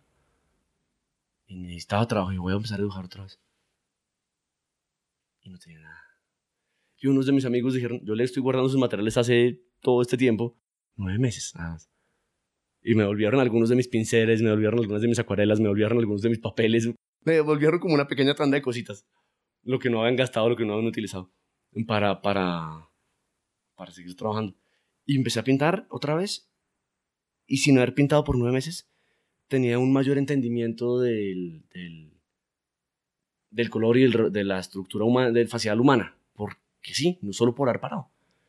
Y me pareció súper válido. Y dije, pero increíblemente, por haber parado de dibujar, de repente estoy dibujando y pintando mejor que lo que lo hacía antes de haber parado. Porque estaba extenuado, porque estaba agotado. Un break es sano. a veces el break es largo. El break, el break de Arbopert fueron de 10 años. Fue 10 años. Listo. Tengo una más pregunta sobre este tema antes de las últimas preguntas. La pregunta es, para mí personalmente, de parte creativo, creando cualquier cosa, una presentación, una presentación de parte verbal, una presentación virtual, un edificio, un paisaje. Siempre la, pensando en lo concepto teoría me encanta. Empezando, odio, porque yo soy muy consciente de, de cómo siento mi estomaguito, cómo tomar este primer paso. Y mi parte favorita es cuando yo puedo romper este como pared en llegar en la parte que empieza el flow. ¿Qué es tu parte favorita del proceso creativo? Pues no lo sé, porque disfruto muchas estas. Ahora, hay una cosa que le vi a una directora de arte que decía, oiga, ¿usted se ha dado cuenta de cómo más del 50% del trabajo de un diseñador en un proyecto específico ocurre en menos, en, en los últimos 10% del trabajo? Porque no, se, por, porque no se obsesiona con los detalles, porque uno ya está puliendo, puliendo y donde empieza la falta de decisión. La parte inicial es cierto, esto no es, no es, no es fácil, ¿no? Esto, pasar ese momento del, del... Es que siempre hay sufrimiento, y siempre hay sufrimiento. Siempre. Y siempre. Hay un actor para el que, para el que siempre va, a vomitar antes de salir a escena, en, en teatro. Peter Fonda siempre vomitaba antes de salir a escena. Y de, de viejo, vomitaba antes de salir a escena, le, le dolía y uno coger un papel da, da nervios y llegar a un set de cine y sin saber no qué va a hacer o teniendo una idea, pero de repente decir, no sé, carajo, no sé, ¿qué hago? ¿Qué hago? ¿Qué hago? ¿Qué hago? ¿Qué hago? ¿Qué hago? ¿Qué hago? ¿Qué hago? ¿Qué hago? ¿Qué hago? ¿Qué hago? Ah, ya. Ah, por aquí podemos empezar. Ok, vamos por aquí. Incluso con un plan trazado. A mí me encanta cuando hay flow. Pero entonces me obligué, me, me, me, me he obligado a mí mismo a ayudarme, a permitirme entrar en un estado mental o emocional en donde hay flow, donde está esa, ese flow. Pero... Y lo, y lo empecé a aprender de una película, nunca aprenderlo, lo vi, lo, paradójicamente lo vi en una película eh, hace uf, muchísimos años, principios de mis 20 o por ahí 22, 24 años, eh, donde estaba viendo un artista, vi una película y era un artista en Japón, 1800, no me acuerdo, 1700 algo, no sé, no me acuerdo. Y, y el tipo llega un día borracho a su estudio y coge un, un, un pliego de papel, coge un pincel y hace unos cuantos trazos y dibuja un mico increíble con unos par de, un par de pinceladas. El siguiente se levanta borracho y ve ese mico y dice, ¿quién, ¿quién hizo esto? ¿Quién hizo esto? Y le llega a su alumno de 12 años y este pintor coge al niño de 12 años y lo zarandea y lo bota contra la pared y le dice, usted, como tan, tan joven, ¿por qué no me dijo que se dibujaba tan bien? Y usted, yo toda la vida buscando un estilo y no lo he encontrado. Y usted a 12 años ya tiene un estilo y con la mano tan suelta y tan fresca. Y el niño dice, yo no lo hice, yo no lo hice. Y se va y dice, entonces, ¿quién hizo esto? Mi conclusión ese fue como, ok, tengo que llegar a emborracharme para dibujar. mi siguiente, mi siguiente, como a los dos días me emborraché, ¿eh? a los 20. Y dije, ok, tengo que pintar, voy a llegar a pintar. Llegué a mi, me llegué a mi casa y a pintar. Consciente que tenía que utilizar el estado de la borrachera para pintar. Pero dije, tengo que lograr recrear, lograr sentir en mi cuerpo qué es lo que estoy haciendo, cómo está mi cabeza en este momento bajo la influencia del alcohol, pero cómo logro encontrar ese estado sin el alcohol. Entonces pinté el siguiente día no estuvo nada mal. Claro, no era una gran pintura, pero no estuvo nada mal. O sea, una, mano fresca, suelta en lo que ha pintado. Ok, ¿cómo lo hago? Entonces estuve, estuve buscando cosas. Entonces, whisky, ok, bueno, la meditación, ok. Música de Perte repetitiva. Ah, sí. eso me soltaba. Ok, un poco de metal repetitivo, fantástico. Como la música ha sido una, la música es una gran aliada. La música me ayuda a entrar en una especie de estado. Me encontré una aplicación que me la recomendaron hace como dos años que se llama como Binaural, binaural Noise o como está como Noise. Uh -huh. Que uno se pone esto como con audífono en un lado, audífono en el otro y te da un tono en un oído, un tono en el otro, el cerebro te crea el tercer tono y entonces se lleva uno a niveles de fantasía o niveles de foco o ejercicios de meditación para enfocarme del arte de vivir. Yo, o sea, como... Entonces me he venido, duré, duré muchísimos años y creo que tendré que revolver a hacerlo ahorita, reenseñándome a cómo cuando dibujara en papel, la que, la que hablara fuera la mano sola, sin el ego. No la cabeza, sino la mano. Es un poco, es un poco abstracto lo que No, diciendo. no, no, es, entiendo completamente. Es como... Claro, ya no estoy pensando en nada más, ese es el arquero que quiere dar en, el, en la diana, por quiere dar en la diana, y no el arquero que quiere dar en la diana para ganarse la mano de la doncella y la bolsa de oro. Es, es olvidarse de lo que va a pasar con eso. Es concentrarse en lo que está ocurriendo ahí en ese momento en presente. Es vivirlo, es como un poco bloquear el mundo exterior. Disfrutar el proceso sin esperar resultados. Esperar, disfrutar el proceso sin esperar resultado. Y si sale mal, sale mal. ¿Qué importa si hace otro? Pero en lo que me termina pasando muchas veces es que hago un dibujo y termino. Y solo cuando termino el dibujo es que digo, ahí sí me siento a verlo. Y si me quedo 20 minutos o media hora viendo qué fue lo que hice. Reca recapitulando mi proceso, como si fuera una película de artes marciales del, del, artista marcial que está pensando cómo fue que se movió. Pero estoy pensando en cómo fueron las pinceladas, cómo fueron los trazos. Y no, los, y no fui consciente mientras los hacía. No fui completamente consciente. Una parte, desde luego, pequeña parte es consciente. Pero es como olvidarse que la cabeza sea la que mande. Y después digo, ah, qué interesante lo que... Ah, qué... Uy, esto no, esto aquí me pifié. Aquí dibujó la cabeza, aquí fue el ego. Aquí, aquí no fue... Aquí no fue el alma hablando, aquí no fue mi alma, aquí fue... Aquí fue mi cabeza. Aquí fue, aquí me dejé llevar por lo, oh, está quedando bien. Si fuese... Entonces como que procuro hacerlo con velocidad también, para no dejarme ganar. O si es un proceso muy minucioso, muy dispendioso, busco otras cosas que me relajen la cabeza la música de Pert, la música de Nyman. Posiblemente tenemos que tener, si hay tiempo en un futuro, un segundo conversación solamente de creatividad en este proceso. Pero antes de terminar, porque es un momento, ¿cuándo están los Oscars?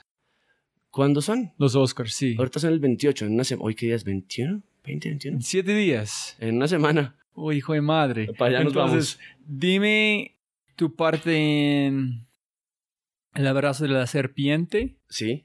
¿Y qué significa esta película para el futuro del cine de Colombia? Mm. ¿Qué significa para Colombia si gana? ¿En qué significa para Colombia si no gana? ¿Qué- ¿Cuál fue mi parte en el abrazo de la serpiente? Es la primera parte. Sí, la que como yo sé que tú estás muy involucra- involucrado en este, Ujú. pero solamente entender como tu corazón, tu como sangre, qué parte tiene adentro de este. Y también yo sé cómo, yo entiendo como Colombia completamente con fútbol, cómo funciona si gana, si no ganamos. Y yo sé que todo el mundo está, es un momento importante artística para Colombia, mostrar una cosa cultural que no es de narcos, de no es de este, de es arte, es una visión, es un director distinto. En qué significa para el futuro de Colombia, en pensamiento en cine, si ganamos, si no ganamos, en solamente representar en este como plataforma más grande del mundo. Claro, hay, hay varios temas. Uno, lo voy a sacar de, del lado, es el tema de que sea con narcotráfico o violencia o prostitución o drogas. Porque si pasa, pasa mucho. En efecto, hay mucho material que se crea eso. Pero también hay muchísimo material, muchísimas películas donde no tocan el tema. Hace unos años, hace muchos años, gané un proyecto de guion para hacer un largo que todavía no lo hemos hecho. Y de los 13 guionistas que estábamos participando, que, que, que los que nos dieron estímulo del FDC, el- los guionistas internacionales estaban preocupados porque 9 de las 13 películas o 10 de las 13 tenían tema involucrado en el tema de la realidad nacional con paras, narcos, guerrilla. Y decíamos, la conclusión de todos nosotros, el mío era los poquitos que no tenían nada que ver con eso. Pero decíamos, es que está en, nuestra, está en nuestro diario vivir. Estamos viéndolo todos los días. Lo estamos percibiendo de una manera u otra. A los que sí nos ha afectado la guerra porque nos han secuestrado un familiar, las FARC, la familia que se nos ha tenido que ir de otro país porque, porque huyeron de, de las vacunas de las FARC, porque los confundieron con alguien más a quien se quieren secuestrar, a la familia político, a los al, a quien sea que conozcamos dentro de, de la, de nuestra familia o de nuestros allegados que han tenido una muerte o un cercano asesinado o secuestrado por las FARC. Nos toca, y nos toca indudablemente, y en alguna parte y en algún punto sale, en el arte o en lo que sea. Y el cine lo toca. Y en efecto, no sé si tristemente o no tristemente, no lo voy a dar un calificativo realmente, es un tema que vende. ¿Por qué vende? La gente lo quiere ver y también hay morbo. La serie de Narcos, no critico que la gente critica, sí, pero Narcos, Narcos. Bueno, acaban de contar una historia con Pablo Escobar, también con un amigo, la, la dirigieron dos amigos, Carlos Moreno y Laura Mora, y la actuó otro amigo, que es Andrés Parra, y, a la gente le encantó. Ahora es una serie que la gente no le gusta y critican el hecho de tener actores extranjeros haciendo esta serie. En Narcos, en Narcos me pidieron que trabajara, de hecho trabajé, no me podido quedar en las temporadas, siempre he estado en película, no he podido estar en la serie como serie, estuve, le, hice asistencia y dirección al marketing shoot cuatro días nomás. Y me pasó una cosa rara, incluso cuando vi el primer promo, incluso de las cosas que grabamos, que era como Colombia, como, eh, como América, como con, hecha como con, con cocaína, ¿no? Y venía un viento la llevaba. Y yo lo posteé como, ah, lo primero que hicimos, y después dije, me estoy sintiendo mal, estoy mostrando mi país otra vez como llena de imagen de cocaína y lo bajé de Facebook. Pero al mismo tiempo la historia es nuestra historia, no la vamos a tapar, vamos a tapar el sol con un dedo, es lo que tenemos. Entonces, que sea o que no sea, que la gente le importe, que no le importe, que la gente diga o no diga, oiga, por fin una historia que no es de esto, es de esto, y van a seguir habiendo historias de estas. La que hicimos con Tom Macá era de esto, era sobre narcotráfico. Es una cosa que sigue atrayendo al país y va a seguir y van a seguir pasando una o dos décadas o más donde la gente va a seguir contando estas historias. Está bien, digo, no me rayo, no me rayo al respecto. No me parece que tengamos que seguirlo haciendo, ni no me parece mal que la gente lo siga haciendo. Soy absolutamente territorio neutro al respecto. En esto, entonces no me, da- no me afecta. Ahora, frente a ese tema de la violencia en el abrazo, tiene el tema de la violencia. Tiene un tema de la violencia que nos afecta. Otra violencia. Directa o indirectamente, lo que pasó con las caucherías. Todo lo que pasa en la escena en que Manduca llega con Karamacate y con Teo y, y Manduca ve este, estos, árboles en los que lo están sacando el caucho y coge y se desquita contra estos baldes de caucho como si fueran su, su, su enemigo y está improvisando en ese momento. Ya ven, el actor que hizo Manduca está gritando porque está viviendo el momento está diciendo no más, no más, no más. Y viene este otro eh, siringuero mutilado, desfigurado, porque claramente los caucheros lo han desfigurado y este lo que está diciendo es le está apuntando con un arma porque se lo tenemos que Si no me lo mato, yo lo matan. A mí esto, este dolor de esa violencia, todo lo que tuvimos que trabajar en la violencia del país y en la violencia que sí nos tocaba, así no fuera nosotros, pero nos relacionamos con un ser humano haciéndole daño a otro ser humano para explotar un producto. En este caso, en el presente tenemos la explotación de la cocaína y las drogas y lo que sea, y, tenemos en esta pues están explotando el caucho. Los seres humanos siempre van a hacer cosas para usar del otro si pueden frente al cine, me parece que si está denunciando algo importante, es importante. Están denunciando un cine de narcos o lo están engalanando como lo quiera ver la gente. Siguen siendo historias humanas. Sigue siendo un ser humano en una situación en la que no quiere estar o en la que quiere estar. Nos encanta el personaje corrupto de Leonardo DiCaprio en, en Wolf de Wall Street, ¿no? Pero sabemos lo que estaba haciendo. A mí un anuncio del Super Bowl hace mil años que me friqueó mucho decía, esta semana ayudé a asesinar a una familia en Colombia. ¿Qué importa? Era solo una fiesta. Refiriéndose como que se hizo un pase de, de perico y eso ya implicó que en Colombia asesinaron a una familia entera. Hay mucho morbo también. Hay muchas historias que contamos en esto. Ahorita terminamos, esta semana terminamos una película divina que creo que va a ser muy linda, muy, muy linda, que se llama Handle with Care, una película noruega y colombiana, y danesa y, y holandesa. Y es una película sobre adopción, sobre una película, el tema es hardcore, es un, es un tipo que ha, que ha abandonado, que, que ha adoptado un niño en Colombia con su mujer, su mujer ya se le ha muerto y el tipo se da cuenta de que no quiere criar al niño y se viene a Colombia a buscar la madre biológica para devolverlo. Y el niño chiquitico lo que crees que se vienen de vacaciones. Una película, o estaba en set y, varias veces lloré en el set viendo las escenas. Y en estos días, como una reunión que tuvimos en la Embajada de Noruega hace una semana, decían, había como un poco este tema de, oye, qué bueno por fin ver una película que está haciendo que no tiene nada que ver con el tema, con el tema de lo que la gente tiene de idea de Colombia. Y me parece divino que se hagan estos temas, que se hagan otras cosas. Qué fantástico. No me parece problemático que se hagan tampoco los otros.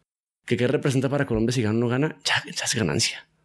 Es la primera película colombiana nominada a los Oscars. Esto ya es una ganancia si ganamos, pues que nos va a dar una felicidad, vamos a saltar en una pata allá. El día que nos hicieron la nominación al Oscar, estábamos en Caracol, estábamos todo el equipo. ¿No has visto el video que está por ahí en Instagram? Cuando estamos esperando la noticia y apenas anuncian que, que, nos nominan. Y de Colombia, el abrazo de la serpiente, saltamos como unos locos dementes. No solo que nos puede traer a nosotros los que trabajamos en la película, es lo que le trae al cine colombiano. Obviamente a nosotros nos, nos da un, buen goodwill, nos da un goodwill que es muy lindo. Ah, trabajo en esta película. Ah, wow, qué bueno, ¿no? Venga. Lo que hablamos antes de las condiciones laborales, ojalá eso empiece a implicar mejores condiciones laborales en términos monetarios y de tiempos en los que trabajamos en el cine y en televisión y en comerciales. Empezando por el cine para ser específicos del tema. El... ¿En qué significa si ganan? Si ganan, no sé. Cosas buenas seguramente. Cosas buenas seguramente. Si no ganamos, venga, también cosas buenas. Porque en este punto ya es todo ganancia. Sí, claro. Ya Ciro y Titina, Cristina, la productora, ya lo que hicieron, ya lo que hicieron y todo lo que hizo el equipo. Pero es que ni siquiera sabíamos. Hay un cuento que yo cuento y me encanta. Ramsey es el director de arte de la película. El último día de rodaje terminamos. Llegamos al hotel de vuelta del río. Y ya tenemos que empacar. Nos íbamos al siguiente día. Era. Nos íbamos a ver todos a tomarnos un trago en, en, un barcito al, al lado, ya en esta estamos en Puerto Inirida. No era divino porque al fin es rosados, es una cosa divina. Y salgo y Ramsés está recostado como contra el morito, fumándose un cigarrillo, pasmado. Y me le senté al lado, igual de pasmado, estábamos destruidos. Y nos quedamos en silencio un rato y Ramsés dice, yo creo que ninguno de nosotros sabe lo que acaba de hacer. Y yo digo, dice, y dice, y siguió un de la risa y dice, yo creo que lo que hicimos fue algo muy especial, pero no nos, no nos vamos a dar cuenta todo. Hoy nos vamos a dar cuenta, nos vamos a dar cuenta después. Y quién sabe si nos damos cuenta. Uno lo sabe, hay películas, es brutal. Hay películas que uno sabe, que uno sabe que van a ser lindas. Que uno sabe que van a ser lindas, que van a ser buenas, que le van a tocar a la gente el corazón, que los van a hacer pensar. O se van a reír, dilo. Es otro tema como cuando estaba hablando de mi prof de arquitectura que dijo a y dijo, después de tú creas tu diseño, tiene que alejarse. Un mm. momento que es terminado, no es tuyo, es del mundo. En el Mm. mundo pueden decir cualquier cosa y tú no puedes tomarlo personal. Porque de esto, este, este momento han hecho que tiene que hacer.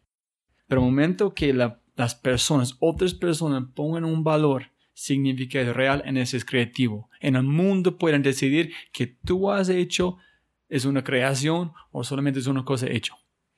Entonces no sé cómo el momento que terminaste es, yo siento que hicimos una cosa bien, pero tenemos que definir para quién estamos como haciendo este, que ellos opinan. Es un tema lindo y siempre me gusta la concreción. Puede ser la concreción del tema.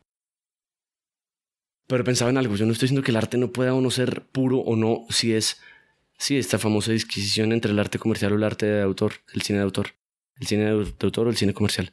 ¿Por qué no pueden ser las dos? El cine sigue siendo un producto, costó dinero, le costó dinero a un productor y a un equipo de trabajo y tienen que tener una recuperación monetaria. Sigue siendo un producto, sigue siendo un producto y tiene que traer tiene que traer seres humanos a las sillas para que se sienten a verla. Y todo el mundo quiere tener taquilla. Todos queremos tener taquilla en las películas que hagamos. Entonces, estamos esperando que la gente se conecte. Estaba pensando en este momento, pensé como en muchísimas cosas. No es como este, este cuento famoso de si un, árbol, si un árbol se cae en la selva y no hay nadie que lo escuche, ¿de verdad suena si el árbol cayó? Claro, es una cuestión física, pero, ah, pero es que el sonido lo percibimos nosotros y entramos en toda esta discusión. Pero es como, y pensaba también como en, en, la, una historia de Lisboa, la de Benders, que Winter, el personaje que es el sonidista, está buscando a su amigo, el director de cine, y cuando por fin lo encuentra en la película, el tipo se ha colgado una cámara a la espalda y va caminando y lo sigue hasta un galpón, hasta un gran como teatro, donde tiene infinidad de cintas guardadas, la saca, la saca y la mete, sin verla. Y le dice, pero lo confronta, ¿usted qué está haciendo? Dice, es que me he dado cuenta que si el ojo, el ojo media a través de la cámara, ya no es puro, porque es como está, estamos decidiendo como seres humanos qué es lo que se va a ver y no estamos de verdad capturando la, la vida honesta. Entonces dice, por eso se lo pone la espalda y por eso nadie puede ver estas películas, porque si no, si alguien las ve, no son honestas. Y Winter le dice, no sea pendejo, pues le da un discurso muy lindo y, y le dice, no sea pendejo, básicamente. Sí, lo entiendo el punto, pero es que entonces eso no es cine. Si la gente no lo ve, entonces sí. ¿qué está? No, si, la- si es una discusión, un dibujo y no se hace, no sé, esto- hago foto, hago mucha fotografía, volví a la fotografía. De hecho, en el abrazo terminé haciendo mucha fotografía con el iPhone y fueron muchas de las que fueron las fotofijas oficiales. Y me volví a obsesionar. Tengo todo el mundo regañándome. Dice, ¿por qué no tienes una cuenta de Instagram donde muestras tus fotos? Y digo, porque me da pereza esclavizarme a mí mismo otra vez, hasta porque soy, tengo, soy muy adictivo. Acabo de abrir una cuenta de Instagram ayer. Entonces voy a empezar a subir las fotos. Yo dije, sí, claro, tengo unas un par de miles de fotos de los últimos dos años que no he subido, o al menos subir un, lo que crea que me parece mejor. Es cierto, el arte es lindo compartirlo. Si no se comparte, no. Y la gente no lo está viendo. No estoy diciendo que no siga siendo arte, que no siga siendo puro. No voy a atreverme a decir eso. No me, no me creería quién. Pero me parece mejor cuando sí pasa. Y sí estoy de acuerdo. La obra, cuando la entrega al mundo, uno no puede sino morderse los codos y las uñas cada vez que ve una cosa que uno ha hecho uno le sigue viendo errores. Pudimos haber hecho esa escena mejor. Ah, Cinco minutos más y hubiéramos sacado una mejor actuación. Este dibujo, este dibujo lo pudo haber hecho mejor. Esta animación, este personaje como camino aquí, lo pudo haber hecho Pues, mejor. Para, nunca. No para nunca, hay que aceptar, hay que dejarlo. Y yo, yo soy un recibo y, y sé a mis amigos cuando he hecho obras con ellos de animación y se burlan. Con los años he aprendido a irlo soltando un poco más. Tal, terminaré de aprender a soltarlo cuando sea viejito y quién sabe. Pero su procuro no volverlo a ver. Hay cosas que sí vuelvo a ver mías, pero hay unas que las veo una vez y digo, listo, no las vuelvo a ver. A mí me gusta que, como que Johnny Depp y Daniel Day-Lewis dicen que cada uno por su cuenta que no vuelven a ver las películas que han hecho porque ya vivieron el proceso, no tienen que ver lo que quedó. Hay películas que sí veo. Yo nunca me había repetido, digamos, descontando algunos de mis cortos, largometrajes en los que yo hubiera trabajado. Yo nunca me había repetido, nunca ninguno. Y hay unos que ni me he visto. En cambio, El abrazo de la serpiente me lo vi cuatro veces en cine. La primera fue como el emocional, el viaje propio de recordar todo lo que hizo. El segundo me dejé llevar por la película y se me olvidó, casi que se me olvidó que yo había trabajado en la película. Me dejé llevar por lo que estaban viviendo. Con todo y que ayudé a, crear- a- a dirigir los actores en el set, con todo y que la preparación de actores que hicimos, preparando las escenas, haciendo, ayudándole a Ciro en la puesta en escena para que los actores lograran vivir el momento. Y a mí se me olvidó. Y me dejé llevar por esa narración tan maravillosa. Y eso me parece divino. Súper. Listo, tres más preguntas y ya. Oh, tengo mil más, pero como tenemos que terminar, Mm, pero tres. Uno es, si tú puedes volver en tiempo Sí. hasta el punto que tú tienes 20 años y puedes hablar Andrés de futuro con Andrés de 20 años ¿Mm? en regalar un consejo. ¿Qué, vas, qué consejo? ¿Qué, ¿Qué cosa van a decir? Uy. Hmm. Eh, le diría que aprendiera a soltar la arrogancia más rápido en la vida. ¿Ok? La arrogancia. Que Sí. aprendiera a dejar de ser tan arrogante mucho más rápido. Con todo lo que implica. A título personal, relaciones, laborales, artísticas. Esa es buena. Si tú puedes poner una cartelera enorme en cualquier lugar de Colombia, ¿a dónde van a ponerlo? ¿En qué vas a poner en esta cartelera? Hmm. No sé. Piénsalo por un segundo en la última pregunta. bueno. La idea con este podcast es como hablar con personas como usted, que yo, en mi opini- opinión, son éxitos. Éxitos porque la manera que trabajas, la que han hecho. Para usted, ¿qué es un éxito? ¿Quién es un éxito? Un éxito es la gente que sigue su corazón. Es muy buena. Ese- uy, pero eso es tan difícil hacer. Wow. Es un éxito la gente que sigue su corazón. Porque la resistencia está allá siempre. Hmm. Entonces, ¿quién es un éxito? Creo, creo que sería muy atrevido de mi parte decir quién sigue su corazón y quién no, porque no lo sé. No lo sé. Pero tú conoces muchas personas, ¿no? De Sí, Colombia, ¿quién, sí. ¿Quién admiras? ¿Quién es como, si tú tienes que pensar que están siguiendo su corazón, quién está haciendo este? Bueno, entonces mucha gente. En este momento acabo de pensar en una amiga con la que no hablo hace mucho tiempo, que se llama Camila Zárate. Una gran actriz y gran cantante.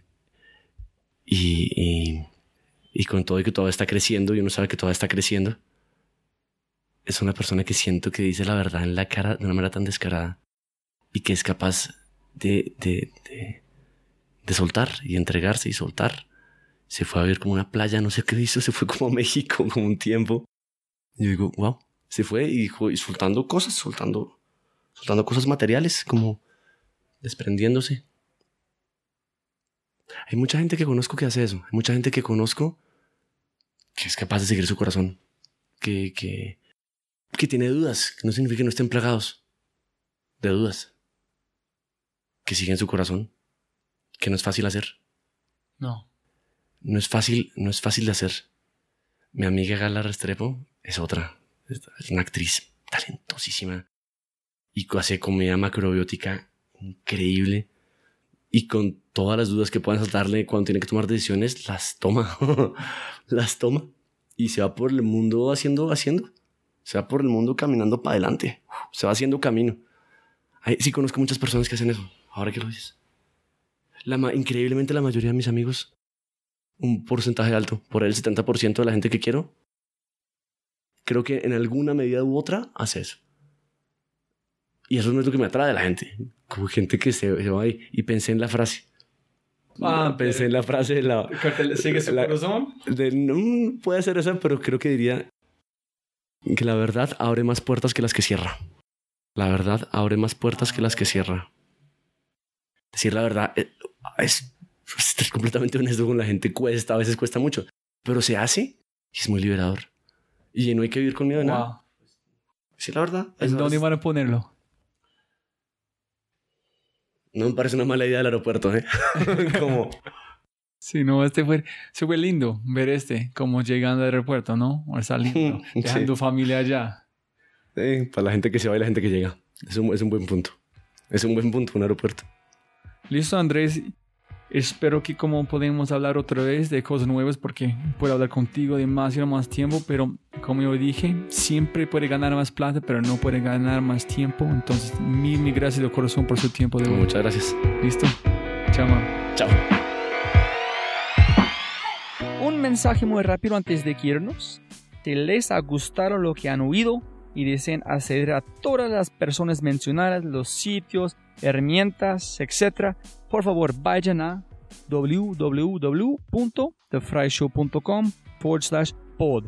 Además, si desean recibir herramientas creativas cada viernes para utilizar en su día a día, tales como música, aplicaciones, servicios, citas, libros y mucho más, vaya a www.thefryshow.com. Como siempre, jóvenes amigos míos del corazón, mil, mil gracias a todos por su atención y espero que tengan algo tangible de la entrevista que puedan utilizar para abrir una nueva oportunidad u oportunidades en sus vidas.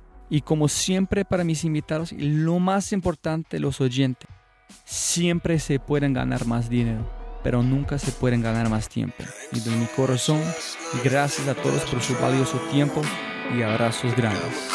Chao. Este episodio está patrocinado por Cabeza Rota, un estudio digital de animadores, diseñadores e ilustradores. Cabeza Rota brinda trabajo de alta calidad, buenos precios y entregado a tiempo. Si quieres ver más, se puede ver su trabajo y obtener más información acerca de ellos en www.cabezarroto.com. Eso otra vez es www.cabezarota.com. En sí, vas a enviar un mensaje en su página web. Habla de este podcast. Se puede recibir 20% de descuento en tu primera animación, logotipo, diseño web. Una vez más, www.cabezarrota.com.